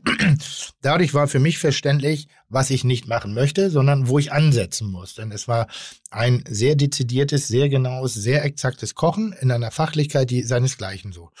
Meine Welt war viel emotionaler zu dem damaligen Zeitpunkt. Also Dampframme, plaudern, Fehler, falsch, abmessen, bisschen schmutzig, hohes Öl, Salz schmeißen, alles Bilder, damit die Leute die Energie eigentlich spüren, die mir Kochen gibt. So, ich habe die sozusagen statisch übertrieben. Und dann, als auch durch unsere Freunde, ich habe immer gesagt, willst du für Kochen dich interessieren, dann hole ich rein. Dann bin ich, ich bin so der, ich bin der Koberer auf dem Kiez. Ja. So, kommen Sie rein, kommen Sie rein, schauen Sie mal rein. Genau. Willst du kochen lernen und willst du kochen begreifen? Dann bist du bei Johann. Und wir sind zusammen mhm. mit den vielen anderen Köchen, die tagtäglich, egal auf welchem Level, ein Fischbrötchen, das für eine kulinarische Begeisterung sorgt, ist genauso hoch anzusetzen wie ein Drei-Sterne-Restaurant, wo ein, ein Mensch aus Mailand extra nach Hamburg hinfliegt und bei Kevin essen geht. Wer das anfängt, in einer Unterschiedlichkeit zu werden, ist ein unfassbar dummer, dummer Mensch in meinen Augen. Denn alles spielt zusammen in diese große Klaviatur des Genusses. Und das ist, wir schätzen uns so dermaßen wert. Wir sind so voller Demut und Respekt voreinander und für die Leistung. Wir wissen, was ich gesagt habe, wenn Johann sich mit mir zeigt, dann werde ich aufgewertet. Das ist dasselbe, was Tim mit mir macht, Tim Raue. Dadurch, dass Tim Raue ein zwei Sterne Top 50 Koch ist, kriege ich eine kulinarische Wahrnehmung durch bestimmte Leute. Jetzt liegt es an mir, mir, mir, das Richtige draus zu machen und die Wertschätzung auch wieder zurückzugeben und eben zu sagen, passt mal auf, ihr Dödels, die immer sagen, ah, Sterneküche ist nichts für mich, das ist doch nur Kleckserei auf dem Teller. Jungs, ihr habt gar keine Ahnung. Ah, es ist durch, äh, also wirklich durchgängig betriebenes, perfektes Kunsthandwerk auf einer Ebene und das ist wunder, wunder, wunderschön. Willst du Scheiße finden, find Scheiße. Und meine Neckigkeiten haben ja nur was damit zu tun, dass ich die Kollegen kenne. Aber du wirst noch nie gehört haben, dass ich äh, äh, äh, gehobene Küche in irgendeiner Form diskreditiere. Ganz im Gegenteil. Eine Facette und das ist so schön, wenn du jeden Tag immer nur Dampframme hörst. So. Irgendwann möchtest du ja auch vielleicht mal was anderes hören. Wenn du jeden Tag mit einer Monotonie des Plumpen äh, äh, konfrontiert wird. Irgendwann brauchst du mal die fein ziselierten Töne, die feinen subtilen Dinge, die dir eben nicht das um die Ohren schlagen, die dir sogar eine Entwicklung im Mund mitgeben, die dich entdecken lassen, wo du, wow, so. Aber du musst dich drauf einlassen. Und es ist verdammt nochmal kein Wettbewerb. Ich glaube, dass ich ohne Johann Lafer, ohne auch Eckhard Witzigmann, da das habe ich schon mal gesagt, jeder Koch, der heutzutage, jeder in Deutschland in einem Restaurant Essen auf den Teller packt, einer wie auch immer Art philosophisch belegten Küche. Sollte Dankeschön Eckart Witzigmann sagen, sollte Dankeschön auch Johann Lafer sagen, sollte den ganzen Männern Danke gegenüber sagen, die dieses Feld überhaupt erarbeitet haben, dass sich Menschen für Kulinarik interessieren, außerhalb des heimischen Herdes außerhalb des heimischen Herdes. Dass dann bei jede Tellersprache, jede Anrichte, jede Philosophie, jede Kommunikation ist nur entstanden dadurch, dass irgendjemand mal gesagt hat, wir müssen auch weg vom Schnitzel, wir müssen den nächsten Schritt gehen. Mhm. Und dann kann man, wenn man weggeht, kann man auch wieder zurückkehren. Und wir sind genau in der perfekten Phase. Wir, wir sind, wir, wir, wir haben beides. Wir haben Multikulti, meine Mutter, deine Mutter, unterschiedliche Ebenen an dem Herd. Und ich bin derjenige, oder auch Ralf, Ne? Der hat ja noch einen Ticken vor mir angefangen. Ähm, Jamie natürlich, ganz, ganz, ganz wichtig. Wir waren diejenigen, die es vielleicht geschafft haben, Menschen, die gar nicht wussten, dass sie sich dafür interessieren könnten, dass wir so laut und polterig waren, dass wir gesagt haben, hier, hier wird gekocht, hier wird gekocht, schaut mir hin, guck mal. Ne? Und, so, und dann haben wir sozusagen wie kleine Welpen in ihre Pipi, haben wir das Gesicht reingegangen und die haben gesagt, krass, das ist ja geil. Und wenn der das kann, kann ich das auch. Und dann kochst du zweimal meine oberflächlichen Gerichte und dann denkst du, okay, ich hab Bock mehr, das macht mir richtig Freude. Genau. Wo kann ich? Und dann googelst du und dann googelst du Wiener Schnitzel und ich kann dir sagen, 100% sicher, die meisten Hits Johann Lafer. Ja, wie er sagte, ja, aber, aber, aber weißt du, das ist doch das Entscheidende. Und das ist doch geil, miteinander. Das ist so geil, dass wir, und ich sage immer, die Leute werden ja oft, ich werde oft gefragt, wie geht's denn mit euch untereinander? Ich meine, in Deutschland leben über 80 Millionen Menschen. Wenn da nicht 25 Köche einen Markt finden, bei 80 Millionen, nimm das mal mit anderen Branchen, wenn das nicht zu schaffen ist, dann kannst du auswandern. Weil ich meine, es gibt doch genug Leute, jeder muss jeden Tag essen. Jeder muss jeden Tag sich damit beschäftigen, vom Einkauf bis zum Zubereiten. Und wenn wir nicht da jeder die Chance haben, unseren Markt zu machen, aber gemeinsam sind wir stark. Am Ende macht jeder seinen Markt, aber gemeinsam bringen wir das kulinarische Niveau nach vorne. Und ich möchte jetzt eins noch zum Abschluss sagen. Wenn du früher, ich bin sehr viel gereist, in Asien warst und sagst, ach, you are from Germany. What you are cooking? Ja, dann sagst du, okay, ich mache jetzt äh, Lobster oder irgendwas. Dann sagen die, I only know Borknackel, äh, Nürnberger Rostbrat, Würstel oder was auch immer, was wir alle kennen. Das ist längst vorbei. Das ist längst vorbei. Guck mal, die Deutschen haben heute nicht nur scharfe, scharfe Häusle bauen, sondern die haben auch etwas geschafft, nämlich eine Akzeptanz mit über 300 Sterne-Restaurants, dass die Kulinarik eine Akzeptanz gefunden hat. Und ich finde, das ist doch die größte Anerkennung für uns alle, dass wir gemeinschaftlich eine Leistung gefunden haben oder geschaffen haben der kulinarischen Weiterentwicklung. Wer was gemacht hat am Ende, spielt keine Rolle. Aber wir müssen stolz darauf sein, dass wir jetzt in einem Land leben, wo das nicht mehr nur um Schnitzel geht, sondern um viel mehr. Und das Geile ist bei den 300 Sterne-Restaurants, ist die volle Bandbreite an Kulinarik zu entdecken. Ein Sterne-Restaurant hat nicht die gleiche Speisekarte. Es ist alles zu entdecken. Alles. Von bis. Von der Pellkartoffel in Asche, wie auch immer, bis hin zum großer, zu, zur, zur Türmchenbauerei und, und, und Kleckserei auf dem Teller. Ist alles da. Das ist, Stern sagt nichts darüber aus, wie ein Teller da ist, sondern ist einfach ein schönes Gericht. Ähm, du, du, du wolltest gerade gehen und sagen, das ist das Letzte, äh, was gesagt wird. Da wollte ich dir widersprechen. Ich habe leider vergessen, warum. Na? Wo warst du denn nochmal? Wer jetzt? Johann. Ah, doch, ich habe eine Idee. Es gibt ja auch so ein bisschen, und das, eigentlich müssten wir das mal machen. Das haben wir nie gemacht. Wir, wir haben noch nie, glaube ich, und nicht in der Kulinarik noch nicht. Wie, wie heißt das in der Musik, wenn ein Hip-Hopper mit der Heavy Metal Band einen Song macht? Mashup. Mashup. Wir haben noch nie ein kulinarisches Mashup gemacht.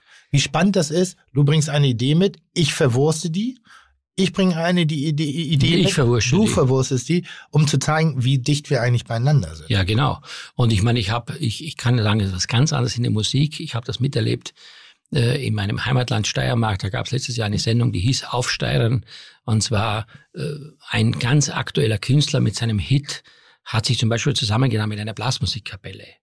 Und ich muss ja sagen, das war für mich so faszinierend zu sehen, was man sich eigentlich gar nicht vorstellen kann, dass einer, der wirklich einen tollen Schlager oder auch einen tollen äh, Song hat, der zurzeit, was ich ganz erfolgreich ist, und dann spielt er mit der Blasmusikkapelle zusammen, singt er dieses Lied.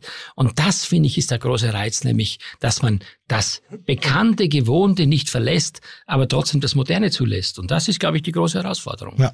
Johann, Tim, dann bedanke ich mich im Namen unserer Zuhörer und Zuhörerinnen für diese generationsübergreifende Lobhudelei auf die deutsche Kulinarik. Da kann man, glaube ich, so stehen lassen. Ja. Ähm, es, Bin ich jetzt auch fertig? Nee, Sekunde mal. ähm, die Schnauze. Ähm, es, Johann, es war mir ein Fest, äh, dass du den Weg hier heute zu uns gefunden hast. Es war mega unterhaltsam. Also ich, ich musste nicht mal einen schlechten Witz machen. Wirklich, also. Musste eigentlich nie, aber fragst ja, genau. ähm, Tim, ich glaube, den Johann, irgendwann werde ich ihn einfach nur mal einladen, weil ja. ähm, da ist ganz offensichtlich noch sehr viel. Äh, Johann, an, äh, an, dieser Stelle von mir ein, ein herzliches Dankeschön. Ein wirklich herzliches Dankeschön. Johann, wir, wir haben neulich besprochen, dass wir in Zukunft beim Podcast manchmal ein bisschen kochen wollen. Wir gesagt haben, wir, das kann eventuell Effekte auf die Soundqualität ah, haben. Ja, da können die Fites übrigens ruhig mal sagen, Daumen hoch oder Daumen runter. Ich möchte an der Stelle sagen, dann darf sich nicht über die Soundqualität beschwert werden. Weil einfach die Energie, wir sitzen hier, wir reden immer über Kulinarik und ja, Kulinarik klar. ist für mich nicht sitzendes, Kulinarik ist für mich aktives und eher so am Kücheninsel stehen. Tresen kann man auch immer noch mit Scheiben machen, ohne Probleme. Aber das kann dann sein, dass man ein bisschen brutzelt. Das kann auch sein, dass das ehemalig dicke Melzerchen äh, äh, sich mal 20 Zentimeter vom Mikrofon entfernt. Oder aber. Ja, du kriegst bisschen, hier Headset. Oder ein bisschen schwer atmet, weil er einen dicken Braten aus dem Ofen geholt hat oder ähnliches. Aber ich, hab, ich glaube an diese Atmosphärik des Miteinanders. Worauf sollte das eine Einladung sein, dass du das dann mit Johann machst? Richtig. Dann sag das doch. Das ist so, wir machen gerade Mashup. Das ist ja, das war so das Ding. Äh, ich würde mich sehr, sehr, sehr, sehr, sehr. Wir sehr, sind bei dem Thema, was wir am Anfang besprochen haben. Klassik trifft den Rockstar. Ich wollte gerade sagen, ihr habt wirklich, also sensationell habt ihr diesen kulinarischen Kreis geschlossen. Ich möchte euch ganz herzlich danken. Wann bist du wieder? Gratulation, auch oh, im Namen meiner Eltern. Jetzt im Moment, hervorragend. Äh, nächstes Mal am 24. Da haben wir 3000. Küchenschlachtsendung. 3000. Ja, dann gehst du da kurz hin und dann kommst du ja fertig. Ja, oder wir gehen dahin. Aber- Da, da, hast, da haben wir doch den Ich war, noch nie, ich war noch nie bei der Küche. Nee, aber wir gehen in die Räumlichkeiten, weil da können wir den Podcast aufzeichnen. Lustig, lustigerweise war ich noch nie bei Ko Küchen, äh, Kochenschlag, Küchenschlag, aber ich glaube am Anfang einer meist zitiertesten Personen, immer wenn was angebrannt ist, Melzers Röstaurant. Melzers nee, das hat sich aber, Hat das sich ist out, das Ja. ist out. Ja, das ist, am Anfang. Am Anfang, am Anfang, aber jetzt ist das, nee. Na, inzwischen kriegst du einen Stern damit, wenn du Zwiebeln verbrennen lässt. Ja, genau. Oder Asche in irgendwas reinwummst. Du findest wieder kein Ende. Was? Tschüss, Johann. Danke dir. Ciao. Tschüss, danke. Chuck, Digga, Props, Digga, ihr habt meinen Respekt. Ihr macht Digga, Mucke, Schicke, Mucke, oh, wie gut das schmeckt. Dieser Podcast wird produziert von Podstars OMR.